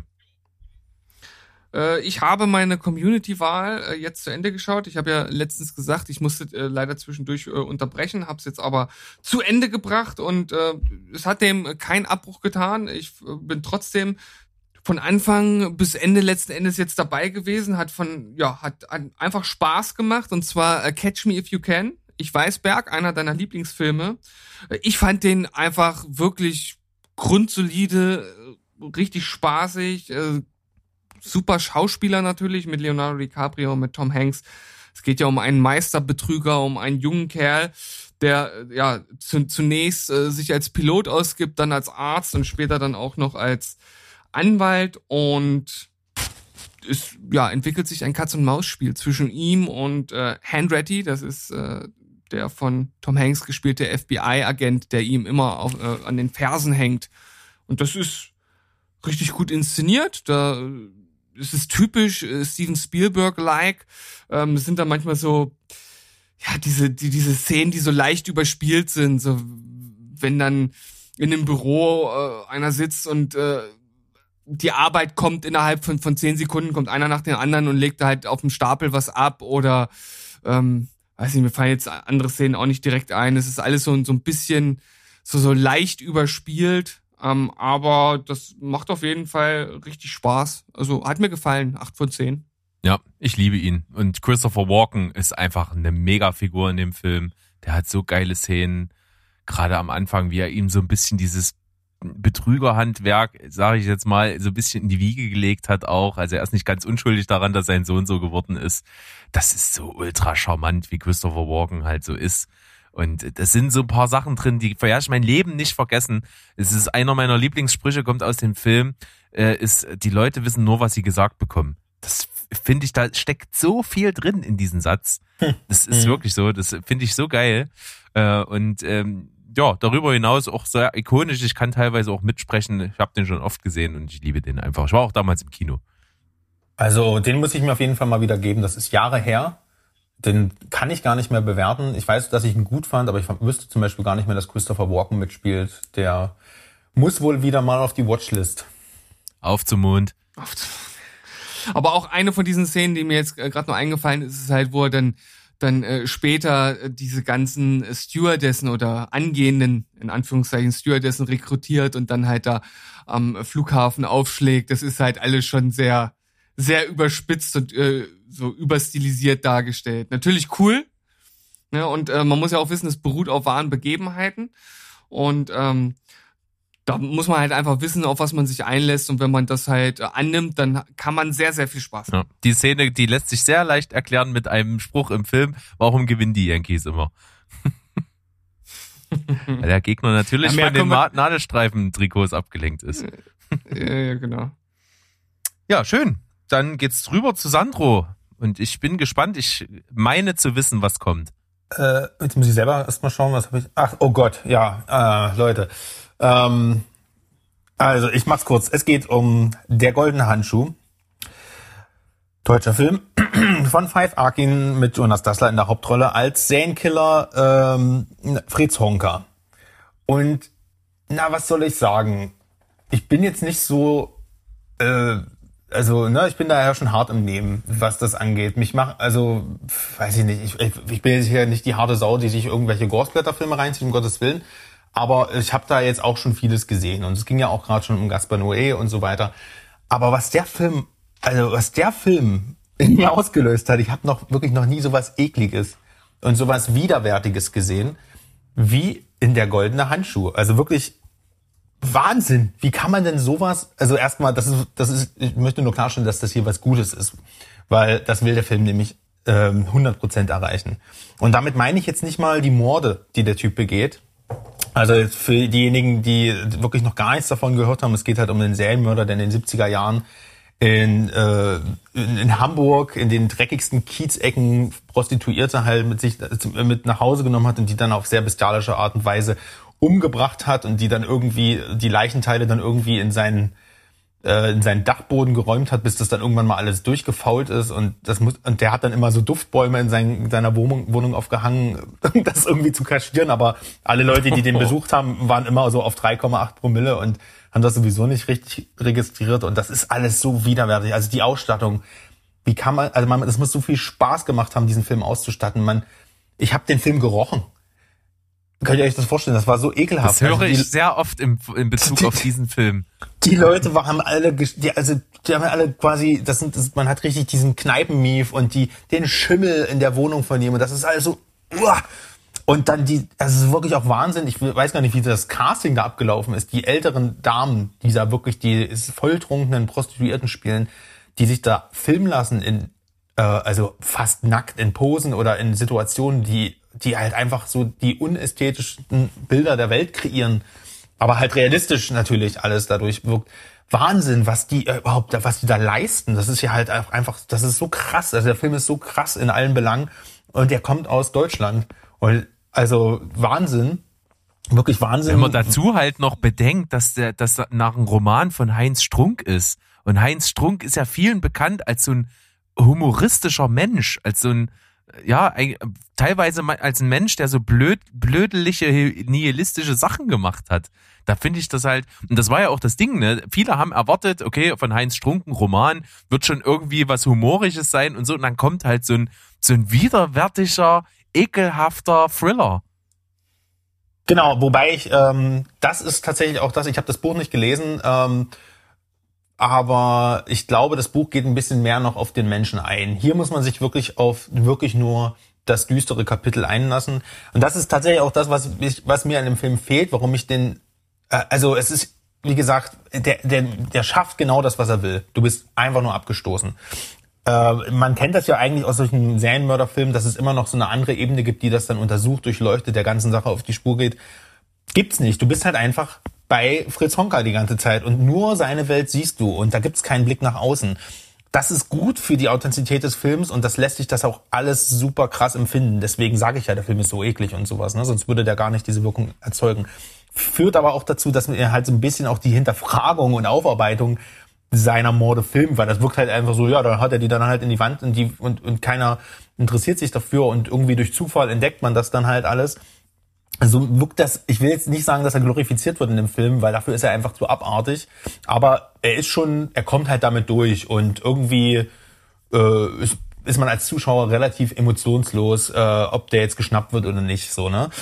Aber trotzdem, Riesenrespekt, wie man sowas auf die Beine stellen kann, wie man sowas nachbilden kann, wie man sowas ausstatten und drehen kann. Also es ist ein kleines Kunstwerk, aber hier muss ich wirklich eine absolute Warnung aussprechen, wer da zart beseitigt ist. Ich sag mal, ich sag mal so, in den ersten fünf Minuten wird jemand der Kopf abgesägt. Das klappt nie so, wie er es will. Wer dann noch weiter guckt, der, denke ich, schafft den Rest auch. Gibt's auf Netflix 8 von 10. Tja, das ist jetzt auf jeden Fall harter Stoff. Äh, ich muss aber tatsächlich sagen, es gibt jetzt zwei Dinge, die mich zumindest so ein bisschen aufhorchen lassen. Und ich habe ja schon öfter mal, mal erwähnt, äh, so eine Art von Filme sind eigentlich nichts für mich.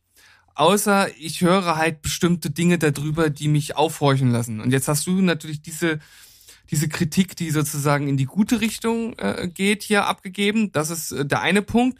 Und der andere ist, dass der Film damals äh, auf der äh, Liste der schlechtesten Filme von Wolfgang M. Schmidt auf Platz eins äh, war.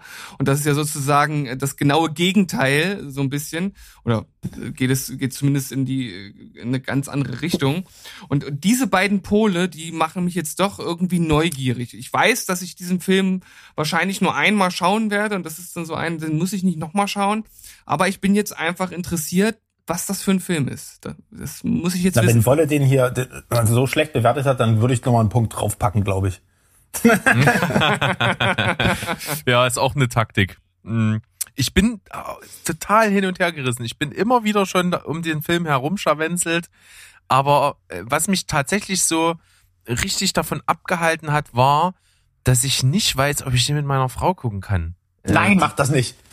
Ja. Hilfe. Deswegen, deswegen muss ich mal die Zeit finden, den mal alleine erstmal zu gucken, erstmal vorzufühlen. Also ich, ich, ich, kann das jetzt nicht so einschätzen, um Gottes Willen, aber ähm, wir hatten das Thema ja schon manchmal bei anderen kontroversen Sachen, so Lars äh, von Trier und so. Der, der, ist noch eine, der, weil dem fehlt ja komplett die Kunst. Also der ist Kunst, also das ist viel krasse Handwerk und so, absolut wieder künstlerisch gemacht, aber dem fehlt ja die Symbolkraft. Der ist wirklich einfach nur hässlich und eklig. Deswegen glaube ich nicht, also würde ich nicht wirklich provozieren. Ich will dann nicht für irgendwas verantwortlich sein. Ja. Steve, Steven, teste das mal vor und berichte mir das mal. Ja, das, das Problem ist, dass meine Frau ja auf sowas durchaus äh, steht. Ja, also deswegen sag so ja, teste das mal vor, das ist bei dir in greifbarer Nähe. ja, die fand auch Antichrist gut, ne? Kann ich mich erinnern. Ja, genau. Naja, gut. Ich glaube, wir kommen jetzt einfach mal zum Highlight der Folge. ich mach das, ich mach den Trommelwirbel noch größer, Steven. Kommt jetzt Stevens Serie? ja, Steven, du Steven hast jetzt einen Steven großen hat, äh, Auftritt. Simpsons durchgeschaut. ja, genau. Von der ersten bis zur letzten Folge. Deswegen hat das lange gebraucht. Gekommen. Genau. Ja. ja. Also, äh, Nein, ich habe jetzt schon. Ja, ich, Steven hat ja? auf jeden Fall äh, eine Serie komplett geschaut, die er lange im Dunkeln gelassen hat. Er hat immer mal wieder so kleine Brotkrumen fallen lassen und jetzt sind wir am Hexenhäuschen und ich bin gespannt. Oh, weißt du, ich habe mir am Anfang einfach gedacht, okay, sag's einfach nichts und erzähl's einfach ganz zum Schluss, wenn du alles geguckt hast, weil dann brauchst du nicht die Staffeln einzeln äh, zu erklären. Und äh, hab mir eigentlich gar nicht viel mehr äh, dabei gedacht, nicht weil das jetzt irgendwie eine absolut alles überragende Serie ist oder so, aber ich glaube, dass das einfach von dir, von Sandro und wahrscheinlich auch von allen anderen Zuhörern jetzt so ein bisschen so aufgeschnappt wurde und deshalb ich muss jetzt das Wind, äh, den Wind schon aus den Segeln nehmen. das kann ich niemals erfüllen, diese Erwartungshaltung. Macht nichts. Das, das nur noch, das nur mal als äh, kleiner Disclaimer vorweg. Äh, warum ich die Serie überhaupt, überhaupt geschaut habe, ist äh, halt auch so ein ganz interessanter Grund. Und zwar habe ich halt, als die abgedreht war, die Serie, gelesen, dass das Ende so unglaublich schlecht gewesen sein soll und eine Frechheit und so ein Schlag ins Gesicht äh, der der Fans halt gewesen sein soll. Und dann dachte ich so, hm, okay. Ich hatte sowieso immer mal damit geliebäugelt, weil ich auch dachte, dass meine Frau da Lust drauf hat. Und dann habe ich gesagt, hier komm, schauen wir rein. Und äh, es ist äh, The Chilling Adventures of Sabrina. Ach, cool. Och no. ja, ich habe ja schon gesagt, so ich kann das niemals jetzt. erfüllen. ich habe jetzt ich habe gerade noch mal die lustige beste Serien aller Zeiten durchgeguckt und was ist denn das, was der geschaut? Ich habe doch aber nie Nein, gesagt, dass es die gut. beste Serie aller Zeiten ist. Alles gut, Steven. Wir ziehen dich nur auf. Es ist vollkommen okay. Ich habe jetzt auch nicht erwartet, dass der Oberknaller kommt, aber damit habe ich nicht gerechnet. Na, also das Interessante ist ja, äh, ich denke, jeder, der äh, die Serie jetzt als als Trailer oder oder als als Bild oder was auch immer gesehen hat und weiß, dass sie halt auf der äh, Serie Sabrina total verhext beruht, ähm, der denkt sich ja erstmal, jetzt kommt was ähnliches wie damals, aber es ist ja mitnichten der Fall. Also es ist ja sozusagen eine düstere Variante von damals. Die Serie ist ja auch ab 16 und äh, ich kann auch schon äh, vorwegnehmen, sie ist äh, tatsächlich teilweise äußerst brutal äh, direkt in der ersten Folge gibt's dann halt so eine Szene, wo ich so dachte, so, wow, wow, okay, habe ich halt so überhaupt gar nicht mit äh, gerechnet. Und das Schöne ist halt auch, dass diese Brutalität so spärlich eingesetzt wird, dass sie halt immer ihre Wirkung voll entfaltet. Also das äh, kann man der Serie auf jeden Fall schon mal als positiv gut schreiben. Äh, sie basiert auf den äh, Archie Comics und zwar letzten Endes äh, auf der Serie Riverdale. Das wusste ich halt zum Beispiel auch gar nicht, dass die sozusagen zusammenhängen. Und da gab es dann wohl irgendwann mal Sabrina als Charakter und daraus ist dann die eigentliche Comicserie entstanden, auf der dann sowohl die damalige Serie als auch diese halt beruht. Und ja, letzten Endes ist es ist es eine Art Coming-of-Age-Serie. Also es geht halt um, um Sabrina, das ist eine, eine Hexe und äh, zu Anfang der Serie äh, wird sie halt 16 und äh, steht vor ihrer satanischen Weihe und ähm, dann geht's halt darum, wie sie mit dieser Situation umgeht, äh, ja, wie sie in diese Hexenwelt äh, hineinfindet und ich finde halt generell ganz cool, wie halt mit dieser mit dieser, ich sag mal, dunklen Welt halt umgegangen wird. Also wenn jetzt zum Beispiel ähm, bei uns äh, jemand sagt, oh, äh, segne Gott oder irgend so ein Spruch, der halt mit, mit Gott und, und Glaube zu tun hat, das wird halt in der Serie immer umgedreht. Das hat, da heißt es dann immer, oh, äh, segne Satan oder ähm, da, da, da, gefriert doch der Himmel zu oder irgendwie sowas. Das wird dann halt immer umgedreht. Das finde ich halt ganz lustig. Und äh, was halt äh, letzten Endes äh, halt auch so als, als Filmfreak halt total cool ist in der Serie. Es gibt unzählige Anspielungen auf Literatur, Mythologie und andere popkulturelle äh, Filme. Ähm, super cool. Also zum Beispiel Shakespeare spielt hier eine Rolle. Da gibt's ähm, Charaktere, die nach Macbeth-Charakteren äh, benannt sind. Ähm, natürlich The Crucible als äh, als äh, als äh, Roman, wo es um Hexenverbrennung geht, spielt hier eine Rolle. Ähm, Faust äh, spielt hier eine Rolle. Ähm, es gibt zum Beispiel den, den Charakter des Faustus Blackwood, der sozusagen auf dem Charakter beruht. Die griechische Mythologie wird hier mit eingesponnen. Ein, äh, es gibt Anspielungen auf Rosemaries Baby, ähm, eine recht gute und bekannte Hexendoku aus dem Jahre 1922, Nightmare on Elm Street, Suspiria, Supernatural, äh, Alien, äh, direkte Anspielung auf The Conjuring 2, Friedhof der Kuscheltiere, John Carpenter's The Fog. Also ich könnte ewig weitermachen. Das ist halt äh, echt äh, ziemlich cool. Äh, man muss sich aber auch so ein bisschen auf die Art der Serie einlassen. Also sie ist so ein bisschen. Ich habe lange überlegt, wie ich das, wie ich das äh, beschreibe. Sie ist so, so, so minimal theatermäßig, also immer so ganz leicht overacted. Ähm, ich glaube, dass der ein oder andere das halt nicht so cool finden könnte. Es ist aber halt nicht so, dass man sagt, dass das jetzt äh, überhaupt gar nicht funktioniert. Aber äh, da muss man sich halt so ein bisschen drauf einlassen. Und äh, ich hatte von Anfang bis Ende richtig viel Spaß. Ich mag auch die Hauptdarstellerin und vor allem so an, an deren Äußeres musste ich mich erstmal gewöhnen. Also irgendwas hat mich von Anfang an, weiß nicht, ich will nicht sagen gestört, aber immer so gedacht, so irgendwas ist doch komisch und ich glaube, keine Ahnung, nach 20 Folgen oder so ist mir dann aufgefallen, dass hier so wirklich wasserstoffblonde Haare trägt, aber hat halt recht buschige, dunkle Augenbrauen. Ich glaube, dieser Kontrast, der war das, was mich irgendwie total verrückt gemacht hat. Aber irgendwann, als ich das nicht mehr gesehen habe, bin ich ihr äh, ja fast so ein bisschen verfallen und kann jetzt letzten Endes nur sagen, dass das Ende tatsächlich so, so schlecht war wie angeteasert, ähm, was aber wahrscheinlich auch daran liegt, dass es eine Netflix-Serie ist und man muss ja tatsächlich immer Angst haben bei Netflix-Serien von der einen zur nächsten Staffel, dass dort nicht weitergedreht wird. Und hier war es tatsächlich so, es wurden mehrere Enden gedreht, wahrscheinlich eins sozusagen so ein, so ein safes Ende, dass man die Serie irgendwie zu Ende bringen kann. Und äh, diesen Weg hat man hier gewählt. Und es gibt halt auch noch so eine so eine Entscheidung für einen Charakter, der in den letzten zwei Minuten gefällt wird, äh, die auch durchaus ethisch, moralisch irgendwie zu hinterfragen ist. Ähm, ja, aber davon abgesehen, richtig gute Serie, überraschend gut. Also Steven, du hast mich nicht enttäuscht. Ich fand das cool. Es konnte jetzt eigentlich alles passieren mit diesen langen Anteasern und ich, ich bin nicht enttäuscht. Ich bin sehr zufrieden damit. Äh, äh, das, ich habe euch zumindest überrascht. Das Ding müsste auch noch weiterführen. Also der, also dass, dass der Steven, der muss das, der muss das noch ganz lange ähm, ertragen, dass er uns damals, dass er uns damals so lange hingehalten hat, würde ich sagen. Immer mal wieder auf seine Lieblingsserie Sabrina angesprochen werden. Okay, ich bin, ich bin, ich sehe mich jetzt einfach in der Pflicht, das umzusetzen in, in Zukunft. Was genau? Teaser Steven immer mal wieder drauf genannt. Hinzu, äh, genau. Da, Ach so, das, immer dass ich jetzt, ah, okay. Wird, wird mir jetzt ewig vorgehalten, dass ich euch damit letzten Endes vollkommen enttäuscht hat. Nein, gar nicht. Also enttäuscht nicht. Überrascht? Ja.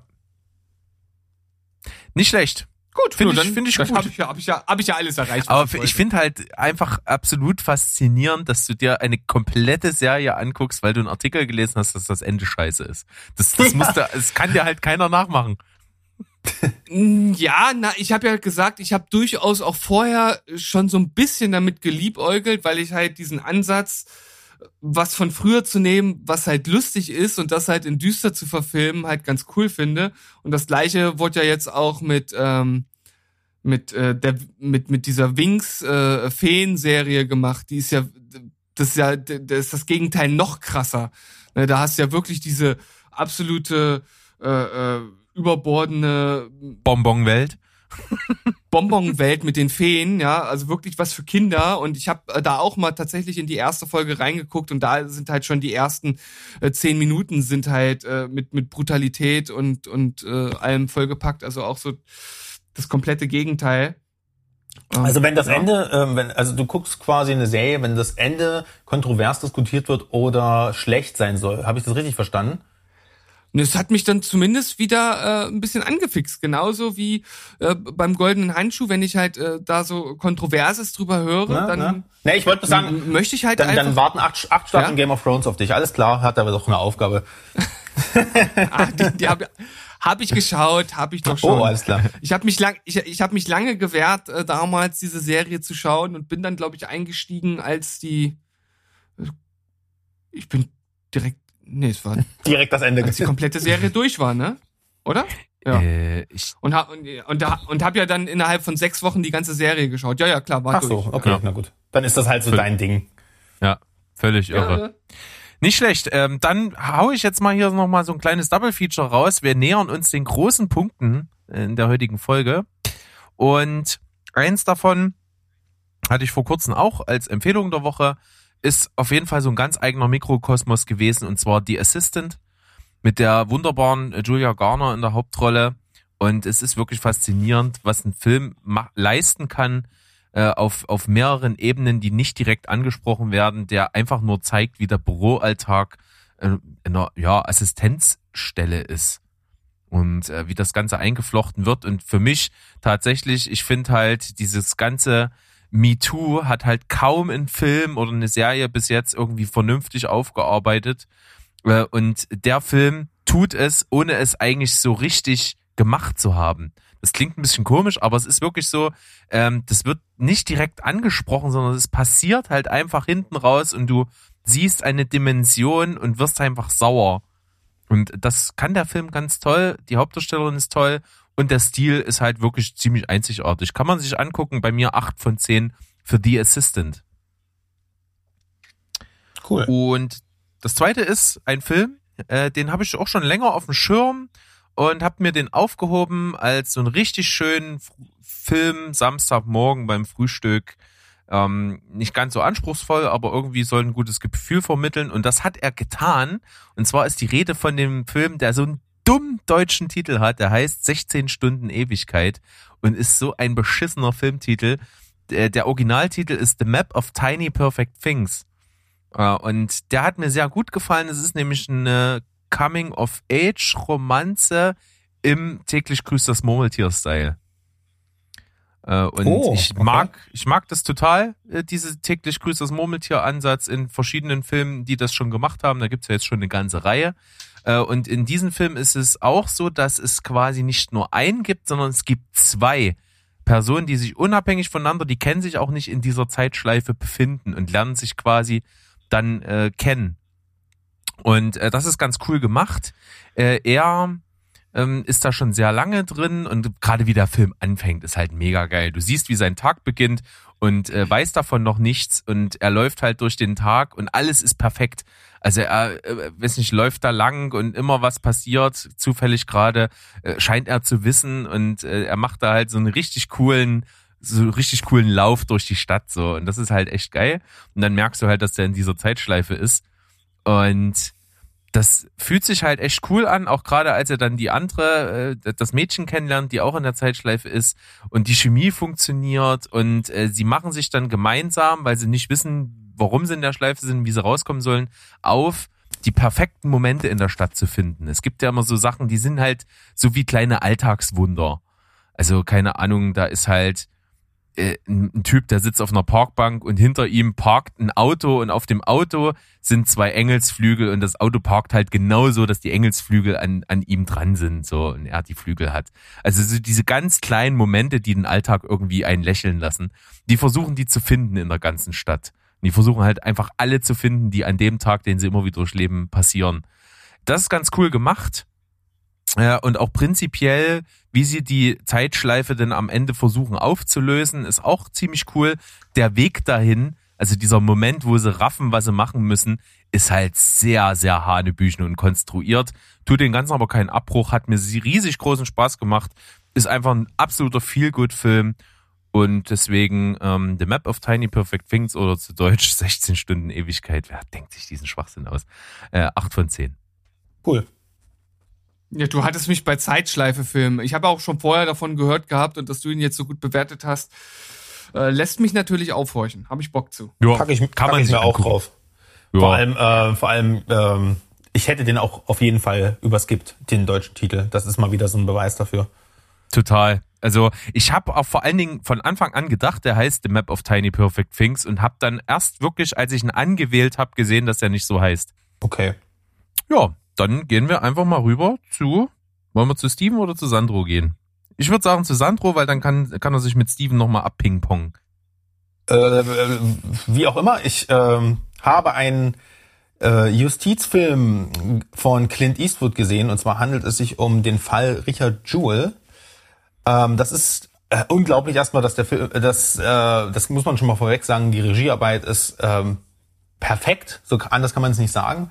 Der hat, versteht einfach jemand sein Handwerk und der Typ ist 89 und äh, ja, also wirklich eine absolute Legende. Man fragt sich manchmal, was wächst denn nach, wenn die alle weg sind, mal die Scorseses und ähm, die Eastwoods und Co.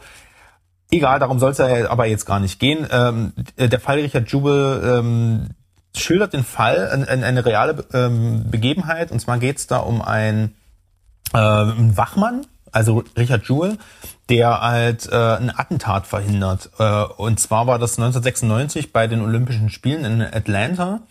Und man muss dazu sagen, dieser Richard Jewell ist ein bisschen ambivalente Figur, weil es ist halt schon so, er ist sympathisch, aber auch so ein bisschen neben der Spur, so ein bisschen, äh, ja, vielleicht ein bisschen einfach gestrickt, aber auch nicht dumm, sondern halt so, er wohnt halt noch so bei Mutti und äh, interessiert sich halt nicht so für das, was für was sich die, die Gesellschaft interessiert, sondern er, der will halt immer auf Krampf Gutes tun, aber so halt, dass es die meisten Leute nervt wenn ihr mir folgen könnt. Also so, so ein richtiger, äh, der stellt sich auch an den Highway bevor vor der Ausfahrt beim College und kontrolliert dort schon so, weißt du, ob die Leute Waffen mit haben oder so.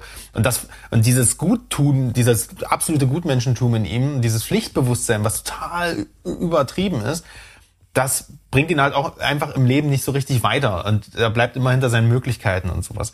Und irgendwann ist er halt, wie gesagt, schafft es aber äh, Security-Mann zu sein, 1996, wie gesagt, bei den Olympischen Spielen und dort ähm, kommt es halt tatsächlich zu einem Bombenattentat. Und der wird dann nicht so richtig ernst genommen, also weil der der vermutet ja hinter jedem, äh, hinter allem quasi irgendwas Schlimmes. Das, aber da ist wirklich ein Rucksack, der unter einer Bank liegt und der sagt, nee, da ist eine Bombe drin und die Leute hören das nicht auf ihn. Und dann stellt sich aber heraus, es ist wirklich eine Bombe und der Platz wird fast, wird, wird fast komplett geräumt. Und ich glaube, zwei Menschen sterben trotzdem und viele werden trotzdem verletzt. Aber wenn er nichts gesagt hätte, dann wäre das ein richtiges Massaker geworden. Und er wird ab dem nächsten Tag als Held gefeiert und äh, alle reißen sich um ihn. Der kriegt schon die ersten Buchverträge und ist in den Fernsehsendungen. Das Problem ist nur, dass es für diesen Vorfall, dass das FBI gar keine Spur hat. Und dann kommen die aber auf den Trichter und auch weil es irgendwie auch so ein bisschen mit den mit mit äh, Nachrichten äh, beziehungsweise mit Medienkritik zusammenspielt das Ganze ähm, ist es so eine Art die, die kommen halt schnell darauf, dass der eigentlich voll ins Raster des Täters fällt. Also ne, so ein übergewichtiger Einzelgänger, der ein bisschen verschroben ist, ganz, ganz, aber der ist auch Waffenliebhaber, also ist super konservativ. Und ähm, ja, und er wollte sein ganzes Leben lang schon immer mal so ein Held sein. Und was spricht denn jetzt dagegen, dass er das platziert hat, um halt mal der Held zu sein? So, das ist halt die Frage, die aufgestellt wird. Und das wird halt ganz schnell zu einer Tatsache und der wird halt zu einem öffentlich, der wird halt, es wird halt so ein öffentlicher Krieg, dass der halt denunziert wird. Die Presse steht vor seinem Haus.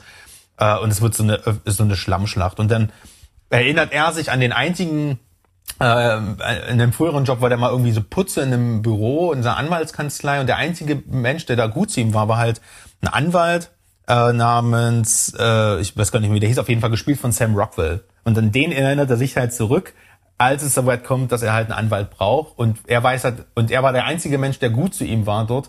Und er ist sofort für ihn da und kümmert sich um den Fall und versucht ihm vom äh, und, und verbietet in den Mund, sagt, ich kümmere mich jetzt darum, dass du diesen Fall gewinnst, weil äh, obwohl er gar keinen keine Beweis hat, dass er unschuldig ist, er glaubt ihn einfach, weil er so eine gute Seele ist. Ja, und da gibt's dann halt so einen Schlagabtausch zwischen, äh, zwischen Sam Rockwell und dem FBI, ähm, was repräsentiert wird von John Hamm, also auch wunderbar aalglatt gespielt und äh, wie gesagt, da kommt ganz viel Medienkritik zusammen, äh, Justizdrama und dieser Paul Walter Hauser, der Richard Jewell spielt. Man will ihn hassen, aber man will ihn auch irgendwie ins Herz schließen. Und der Film erlaubt sich auch nicht so eine Bequemlichkeit, dass er sagt, ne, das ist ganz einfach, äh, sondern er zeigt halt so, wie sowas entstehen kann.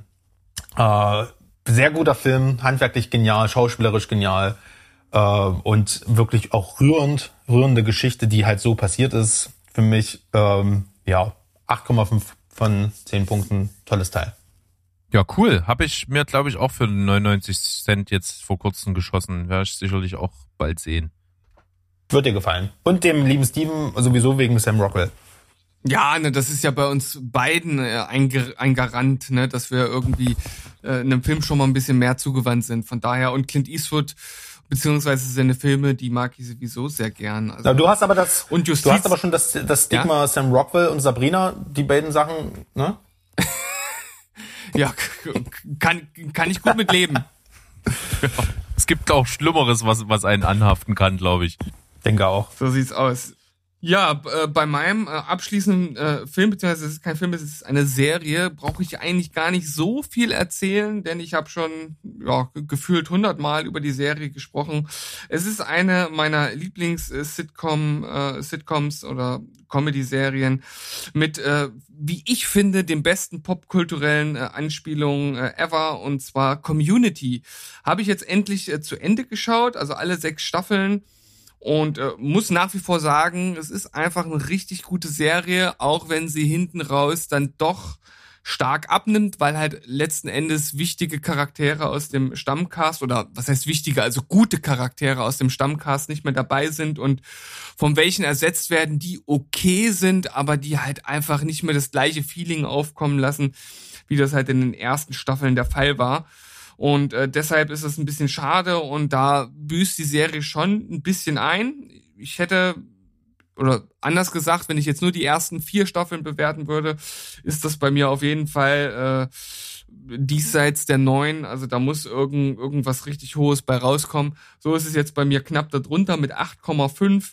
Und ich muss auch sagen, ähm, gerade die letzte Folge, die ist dann nochmal recht äh, gut gelungen das lässt einen auch so ein bisschen wehmütig zurück, so wenn man da so sechs Staffeln dabei war und man entlässt jetzt sozusagen die, die Charaktere in ihr eigenes Leben so ein bisschen. Das äh, klingt halt irgendwie ein bisschen lächerlich, aber das ist halt so ein bisschen Loslassen von, einer, von etwas Liebgewonnenen. Und ähm, da hatte ich, hatte ich schon fast so ein kleines Tränchen im Auge. Also das hat mir ganz gut gefallen dann letzten Endes. Ja, äh, ich werde irgendwann auch mal dazu kommen. Ich habe es schon tausendmal gesagt. Ach, komm, das, das schon, sagst ja, du schon seit Jahren.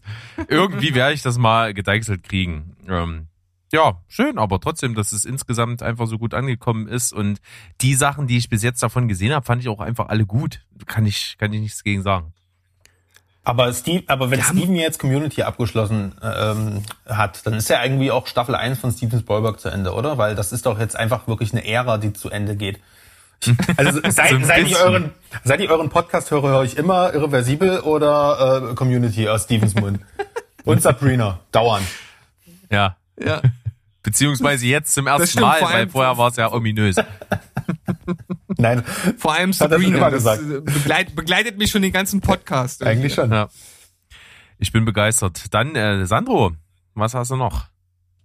Äh, ich habe noch zwei Sachen. Äh, auf das, das eine äh, ist jetzt was Spezielles, das versuche ich wirklich ein bisschen zu rushen. Und zwar habe ich ja eingangs gesagt, ich habe alle Godzilla-Filme geschaut und es ist unmöglich, da auch irgendwas noch rauszupicken, ohne fünf Stunden Kontext zu bringen.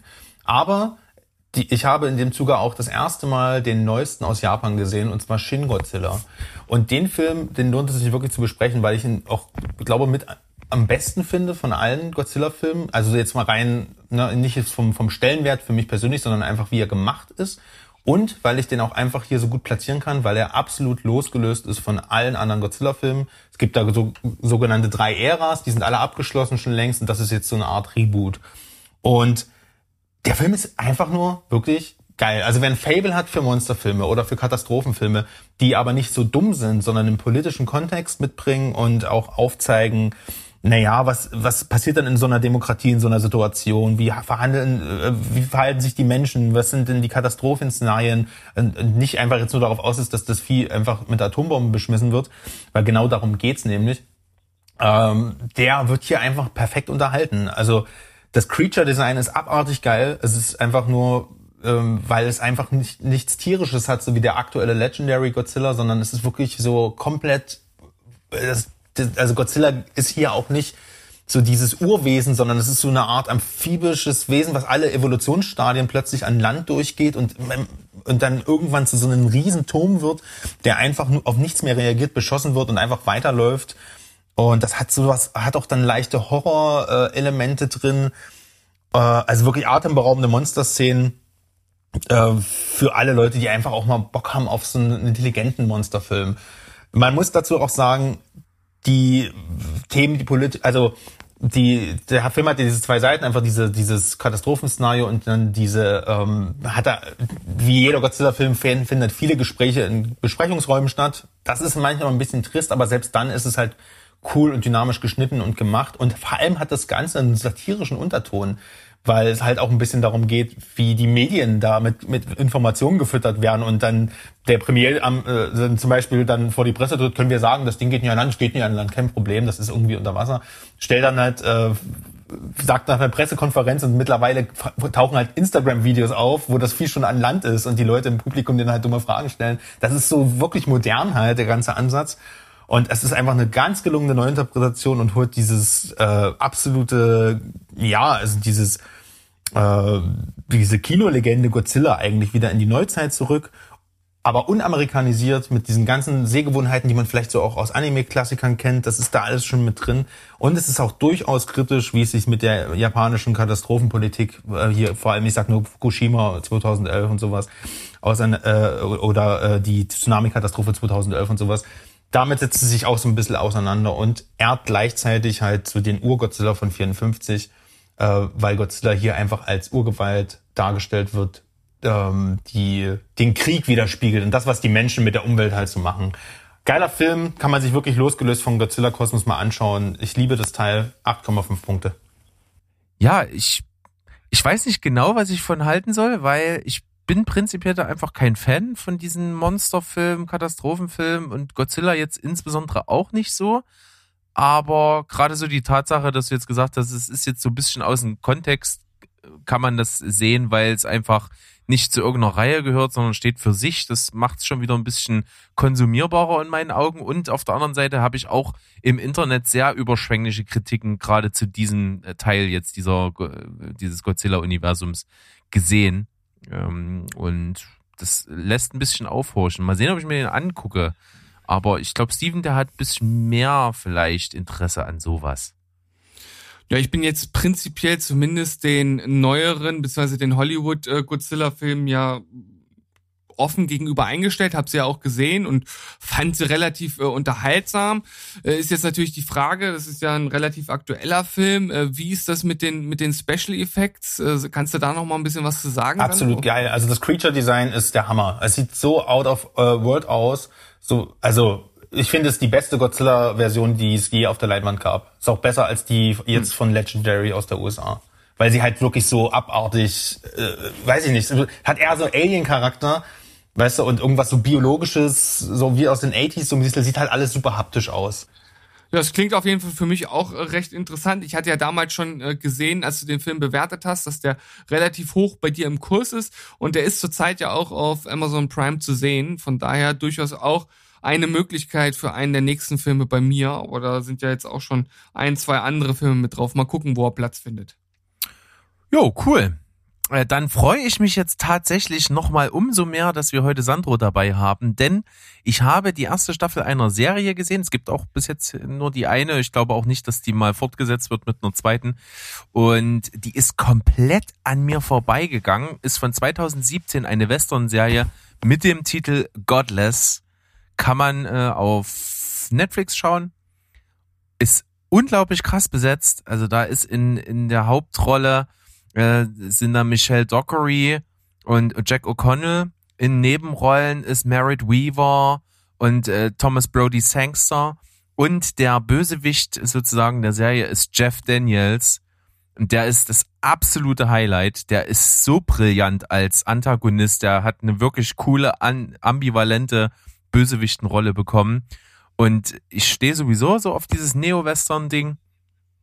Und die, die Serie ist großartig. Die ist so gut gemacht und sie ist von äh, dem Macher, der jetzt äh, sehr, sehr hohe Bekanntheit letzten Endes erlangt hat durch das Damen-Gambit. Scott Frank. Äh, den, genau, eben genau. jener Scott Frank hat diese Serie davor gemacht.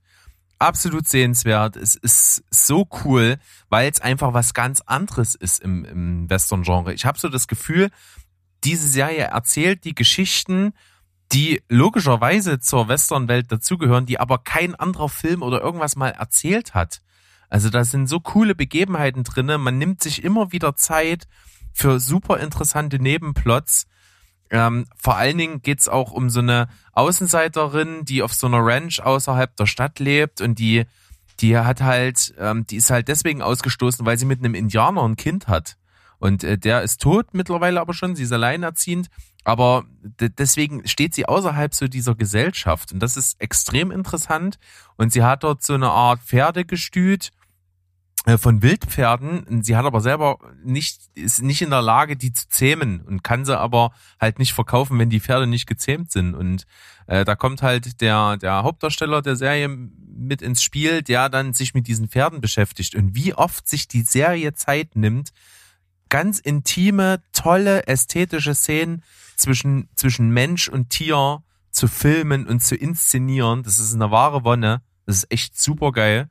Äh, und auch so, Western ist ja schon ein Genre, wo Frauen ziemlich unterrepräsentiert sind. Das hat man hier aber so geil gelöst, indem man hier von einer Stadt erzählt, ähm, die im Minenbergbau halt einfach groß war und alle Männer der Stadt, also ich glaube 80 Männer, in dieser Mine gearbeitet haben und es gab halt ein Unglück und die sind alle gestorben.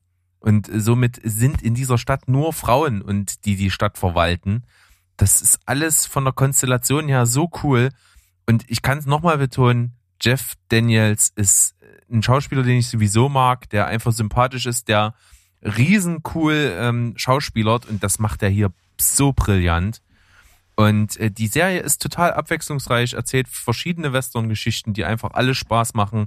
Die Inszenatorik ist absolut exzellent, also von Kamera über äh, die reinen Szenen, die Landschaften, die Musik dazu, ja, wie geil das inszeniert ist, auch handlungsmäßig. Es ist immer spannend. Es ist absolut toll, kann man super wegsuchten, ist auch ganz kurz mit sieben Folgen und hat einen total tollen, unaufgeregten Showdown am Ende. Es hat, es witzig ist, es hat so einen Doppelshowdown, es hat halt einen, äh, der schon actionreich ist und dann nochmal der richtige Showdown ist so ein kleiner intimer Moment zwischen zwei Personen.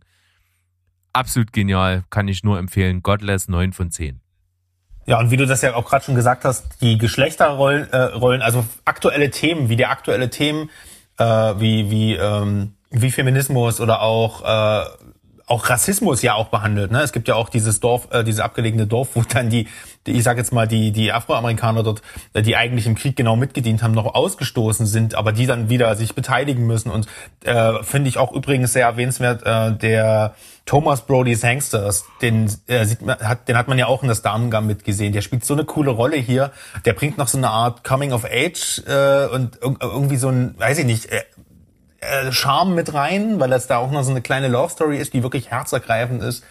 Und ähm, der hat wirklich, wie du schon sagst, einfach ganz, ganz toll geschriebene Figuren und ein Flair, das der Wahnsinn ist. Das ist auch eine schöne Art von schwelgerisch, finde ich, in diesem Film, ohne dass es auch irgendwann, irgendwann mal langweilig wird. Ganz tolle. Ja, absolut. Bin völlig begeistert gewesen davon und es ist echt wirklich genial und ich hoffe nicht, dass es irgendwie mit einer zweiten Staffel kaputt machen. Das ist hoffe, perfekt, so wie es ist. Ja, schön, das freut mich sehr. Absolut. Äh, vielen, vielen Dank für die Empfehlung. Ist auch mir schleierhaft, wie das an mir vorbeigehen konnte, aber okay. Manchmal ist es so. Steven, weg oder? Nö, okay. Der hat angefangen mit der ersten Staffel jetzt. ja, ich, ich, ich sitze schon vorm genau. Fernseher.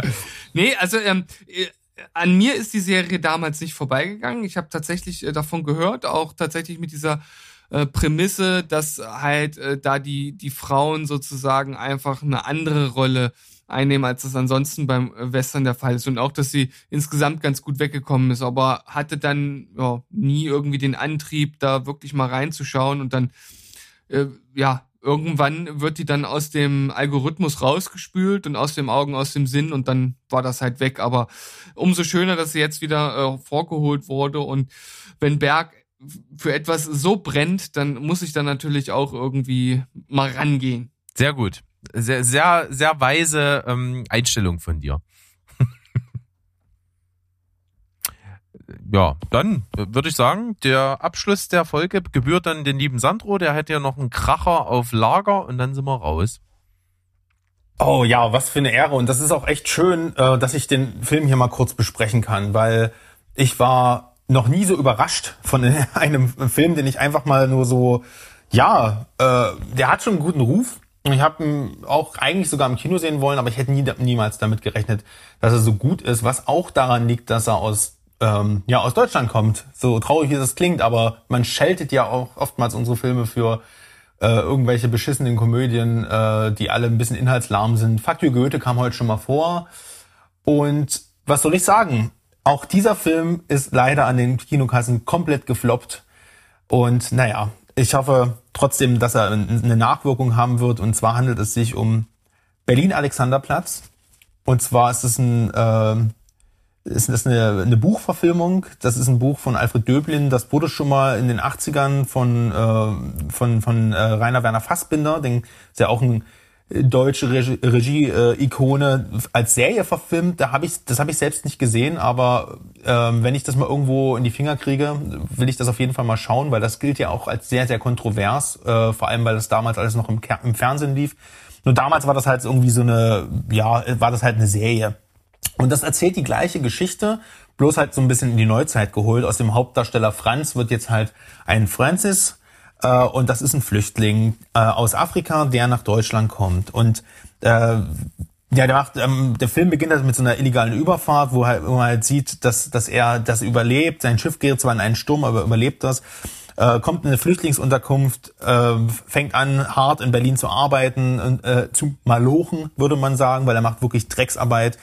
Wird auch wie ein Flüchtling behandelt, wie man das halt so äh, ja leider kennt und äh, oder leider leider vermutet in dieser Situation und äh, kommt dann irgendwann an äh, an den Typen namens Reinhold.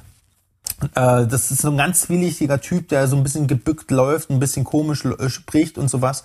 Und der geht dann in so diese Flüchtlingsunterkünfte und bietet den Leuten halt so Jobs an. Und das denkt man sich ja schon, das geht halt in die Illegalität, also geht halt in, äh, in den Bereich ja, Drogen verticken und Co. Ne? Und auch Überfälle und so weiter. Ja, ähm, Francis lässt sich dann halt auf den ein. Eines Tages trifft er noch eine, ähm, trifft er eine, eine Prostituierte namens Mieze, die übrigens gespielt wird von der Schauspielerin, die Chantal aus Fuck You Goethe spielt. Ich weiß gerade ja, den Namen Jella Hase. Aber absolut geil macht die das wirklich äh, generell. Die ganze Schauspielriege in diesem Film ist der Wahnsinn. Ja, und will halt dann sein Leben umkrempeln, wie man das dann halt so vermutet. Aber Reinhold hat natürlich was dagegen. Der wird gespielt von Albrecht Schuch. Und der ist mir auf tatsächlich ein Begriff, weil ich bin eurer Empfehlung gefolgt und habe mir Systemsprenger reingezogen. Und ähm, da spielt er den Pfleger von Jena, äh, wie heißt er? Äh, Helena Zengel. Hel Helena Zengel. Äh, aber hier spielt er eine komplett andere Rolle. Also der ist hier ein ganz schmieriger Drogendealer, der alle, der, den seine Waffe sind halt Worte. Und äh, der hat auch einen deutschen Filmpreis als Hauptdarsteller, äh, der hat ja einen deutschen Filmpreis als Hauptdarsteller für Systemsprenger bekommen und als Nebendarsteller für Berlin Alexanderplatz und das im gleichen Jahr. Also ich denke, da, da sei genug zu seinem Schauspieltalent gesagt. Der spielt wirklich absolut Hollywood-like ähm, und ist wirklich der Star des Films. So das, was Jeff Daniels gerade in Godless war, ist er halt hier. Der ist so unscheinbar sensibel und jeden herum, jeden, also er symbolisiert so eine Art Teufel und äh, zieht halt jeden um, um sich herum in den Abgrund. Und Francis, äh, die, der, der äh, wird halt gespielt von, ich weiß nicht, Vaked Bungwe oder so. Ich, sorry, falls ich den Namen falsch ausspreche. Äh, der hat noch nie in einem deutschen Film mitgespielt. Ähm, ich glaube, der ist aus Frankreich. Und der spielt diesen, diesen Francis so mit einer absolut geilen Zerrissenheit. Der ist weil so, so hin und her gerissen zwischen diesem Rollenbild und diesem Hass auf die Gesellschaft, aber auch zwischen Liebe und seinem Versprechen, was er halt sich halt gegeben hat, ein guter Mensch zu sein, weil sich dann im Laufe des Films halt doch ein paar, eine düstere Vergangenheit auftut. Ähm, ist halt einfach gezeichnet vom Leben und das transportiert er auf eine ganz, ganz natürliche und ähm, auch authentische Art und Weise. Und das Glanzstück in dieses Film, Films ist aber nicht mal diese, die Story, die an sich schon packend ist, sondern einfach, wie der inszeniert ist. Das ist ein drei Stunden Epos, was man ja irgendwie verstehen kann, weil das ja auch so ein, weil das ja eine Buchverfilmung ist. Ist irgendwie unterteilt in so fünf Kapitel und Epilog und wer, ich mag das ja sowieso, wenn das so kapitelweise erzählt wird. Aber keine Szene ist irgendwie zu lang oder überflüssig. Man hat eine ganz schnelle, ein ganz geiles Pacing und die Bilder und die Lichtgestaltung sind auf dem absoluten State-of-the-Art Hollywood-Niveau es gibt so es Kamerafahrten, da kann, also die sind absolut, äh, die sind halt auch wirklich, wie, was, da gibt es eine Referenz an Children of Men, ich glaube, das sagt eigentlich alles. Ähm, die sind wirklich hypnotisch, symmetrisch, langsam und ästhetisch. Die Musik ist äh, auch eine ganz, ganz treibend und ganz hypnotisch und zieht einen so richtig in diesen diesen, diesen, diesen Sog, diese, diese Verbrechensspirale damit rein. Manchmal ist dann der Film auch entsprechend schwer zu ertragen, weil man Francis wirklich immer tiefer da in diesen Abgrund reingleiten sieht und manchmal kann man halt auch die Handlung nicht so richtig von ihm nachvollziehen, aber man kann sich halt in so eine Situation auch nur schwer reinversetzen, ne? äh, in der er so drin ist. man will halt auch hier den Bildschirm anschreien und sagen, Junge, mach das nicht, geh nicht, lass dich nicht auf den Teufel ein. Aber ähm, ja, auf jeden Fall der Film ist schon eine Antwort irgendwie auf die Flüchtlingsthematik, aber überhaupt nicht politisch. Das kann ich erstmal sagen. Also das hatte mich am Anfang so ein bisschen äh, auf Abstand gehalten, weil, ich sage, äh, ich will ja eine Geschichte erleben und nicht irgendwie politisch indoktriniert werden oder sowas. Nee, die Individuen stehen im Vordergrund und der ganze Kreislauf zwischen Verrat und Gewalt und das finde ich halt so toll, dass der überhaupt nicht den Zeigefinger trotz der Thematik erhebt ähm, oder irgendeine Botschaft vermitteln will. Es geht hier wirklich um Menschen. Und dieses Berlin-Alexanderplatz, äh, man sieht nicht, also man sieht, dass es Berlin ist, aber es könnte in jeder Stadt, in jedem Land stattfinden. Das ist jetzt auch kein, ähm, kein Grund, diesen Film aus dem Weg zu gehen, falls man, ne, falls das irgendwie zu deutsch oder zu langweilig klingt. Nein, es ist ein internationales, äh, es ist ein Film auf internationalem Niveau mit klasse Schauspielern. Es ist ein sehr intensiver Film, und ich würde sogar so weit gehen, dass es für mich der beste deutsche Film ist, den ich jemals gesehen habe. Vor, vor allem jetzt so auch in seiner Wirkung nach ein paar Wochen. Also der hat mich wirklich sehr, sehr beschäftigt. Und wenn ihr ähm, euch darauf einlassen könnt, ich denke, euch beiden gefällt er auf jeden Fall, weil, wie gesagt, diese künstlerische Komponente sehr stark durchkommt und äh, ihr deutschen Film auch mal eine Chance geben wollt, dann auf jeden Fall auf Netflix reinziehen, Berlin Alexanderplatz. Für mich ein absolutes Meisterwerk, neun von zehn Punkten. Ist mir fast schon unangenehm, dass ich ihn noch nicht geguckt habe. Weil das ist auch jetzt nicht das erste Mal, dass der mir wirklich wärmstens empfohlen wird, auch von, von Leuten, wo ich weiß, dass die äh, guten Filmgeschmack haben. Und deswegen schiebe ich den schon eigentlich zu lange wahrscheinlich vor mir her. Ich werde mich wohl mal hinsetzen müssen, dann wirklich mal die drei Stunden mitnehmen, auch wenn die sich sicherlich nach deiner Erzählung jetzt her auch nicht lang anfühlen. Muss ich mir mal die Zeit nehmen und mich da wirklich, glaube ich, mal drauf einlassen. Hm, es ist halt wirklich so, was, was heißt ähm, lang, man muss wirklich das Handy weglegen und sich einfach darauf konzentrieren. Also das erfordert der Film schon von dir, weil sonst kann ich mir vorstellen, dass man schnell rauskommt aus dieser Episodenerzählung auch. Aber wie gesagt, wenn man einfach voll in dem Film drin ist, dann macht er dich wirklich cineastisch sehr glücklich. Uh, Berg, hast du gehört? Handy zur Seite legen. Das wird ganz schön schwer, oder? Ey, nur weil wir mal zusammen Filme geguckt haben und ich da viel aufs Handy geguckt habe, ich kannte den Film schon. Sonst mache ich das wirklich nicht. Oh, das hast du nicht nur einmal gemacht, ja, mein ja, Hoch und heilig versprochen, ich mache das nicht mehr. Ich glaube, der hat bei Dance in the Dark die ganze Zeit äh, aufs Handy geguckt, ja, oder? Ja, wahrscheinlich. Ähm, ich, sag, ich, äh, ich erinnere mich nicht. ja, ja. Aber Einstellungssache ist auf jeden Fall, äh, oder drauf einlassen ist auf jeden Fall eine, ein gutes Stichwort ja auch für mich. Grundsätzlich hatte ich damals ja auch gehört, als er rausgekommen ist, er hat auch auf der auf der Berlinale in dem Jahr hat doch auch so eine große Rolle gespielt. War doch so, ne? Dass der. Ich glaube ja, auch. Fall. Ausgezeichnet, ja. ja. Ausgezeichnet und so. Das hatte ich mitbekommen und äh, von daher wusste ich natürlich, dass das ein absolut äh, hervorragender Film sein muss oder kann oder wie auch immer. Ähm, und dass ich mich davon selbst äh, überzeugen müsste, aber bis jetzt bin ich da auch noch nicht zugekommen und das ist auch so ein Film, da muss ich wirklich irgendwie Lust zu haben. Also ich kann jetzt nicht sagen, äh, geil, äh, was du jetzt gesagt hast und es ist bestimmt ein geiler Film und ich gehe jetzt rüber und guck den. Das funktioniert bei mir nicht. Da muss ich, muss ich drauf warten, dass ich da zu einer Stimmung bin. Ja. Kann ich, kann ich, ich glaub, recht geben. Genau. Wir packen uns den jetzt einfach gegenseitig auf die Community-Wahlliste. okay. Das ist natürlich sozusagen die, die Methode mit der Brechstange. Ja. Warum nicht? ähm, ja, äh, let's wrap this up. Wunderschön, dass wir zu dritt heute waren. Das hat auf jeden Fall wieder eine überraschende Mischung gegeben. Äh, wir haben Highlights drin gehabt, auf jeden Fall, dass Steven äh, Shining, äh, Chilling Adventures of Sabrina geguckt hat. Wird für ja. immer ein Moment sein, der definitiv hier in Steven Spielberg Geschichte eingegangen ist, glaube ich. Äh, vielen Dank an Sandro. Es hat wieder riesig Spaß gemacht. Äh, wir haben immer Bock drauf, dass wir zusammen alle was machen. Auch gerne mal wieder mit dem lieben Mo. Das kriegen wir alles hin. Das ist alles schon in Planung. Aber wir dürfen das ja nicht zu oft droppen. Dann ist ja nichts mehr Besonderes. Deswegen machen wir das in diesem Modus einfach gerne so weiter. Ich kann eurem Filmkonsum auch gar nicht ganz standhalten. Da ist das schon ganz gut, wenn das ab und zu mal nur passiert. Wie, von der Masse her? Ja, ich glaube schon. Ey, Kollege, was hast denn du in deinem Filmtagebuch? Also du, du stehst mir in nicht viel nach aktuell. Also das mache ich doch nur, weil ich weiß, dass du mir auf Moviepilot folgst, tue ich da ab und zu mal was bewerten, damit, der, damit der Berg Filmtipps bekommt. Sehr gut. Richtig cool. Also, auf jeden Fall besten Dank, hat riesig Spaß gemacht. Wir sind auf jeden Fall mit der Folge durch. Hören uns dann, sag ich mal, am Donners, äh, am Sonntag wieder zur normalen äh, Folge Nummer 89 dann schon. Das ist äh, völlig irre. Und mal sehen, was wir dann nächsten Donnerstag für euch parat haben in der Donnerstagsfolge. Und das letzte Wort hat mein lieber Steven. Ja, natürlich auch nochmal von mir herzlichsten Dank, dass du wieder mit dabei warst. Es ist auf jeden Fall immer eine Bereicherung, weil dort einfach Filme und Serien zum Tragen kommen, die bei uns dann, ja, keine Rolle spielen. Ich sag nur der Goldene Handschuh oder ähm, Berlin Alexanderplatz. Also vielen Dank dafür und äh, ich freue mich schon aufs nächste Mal.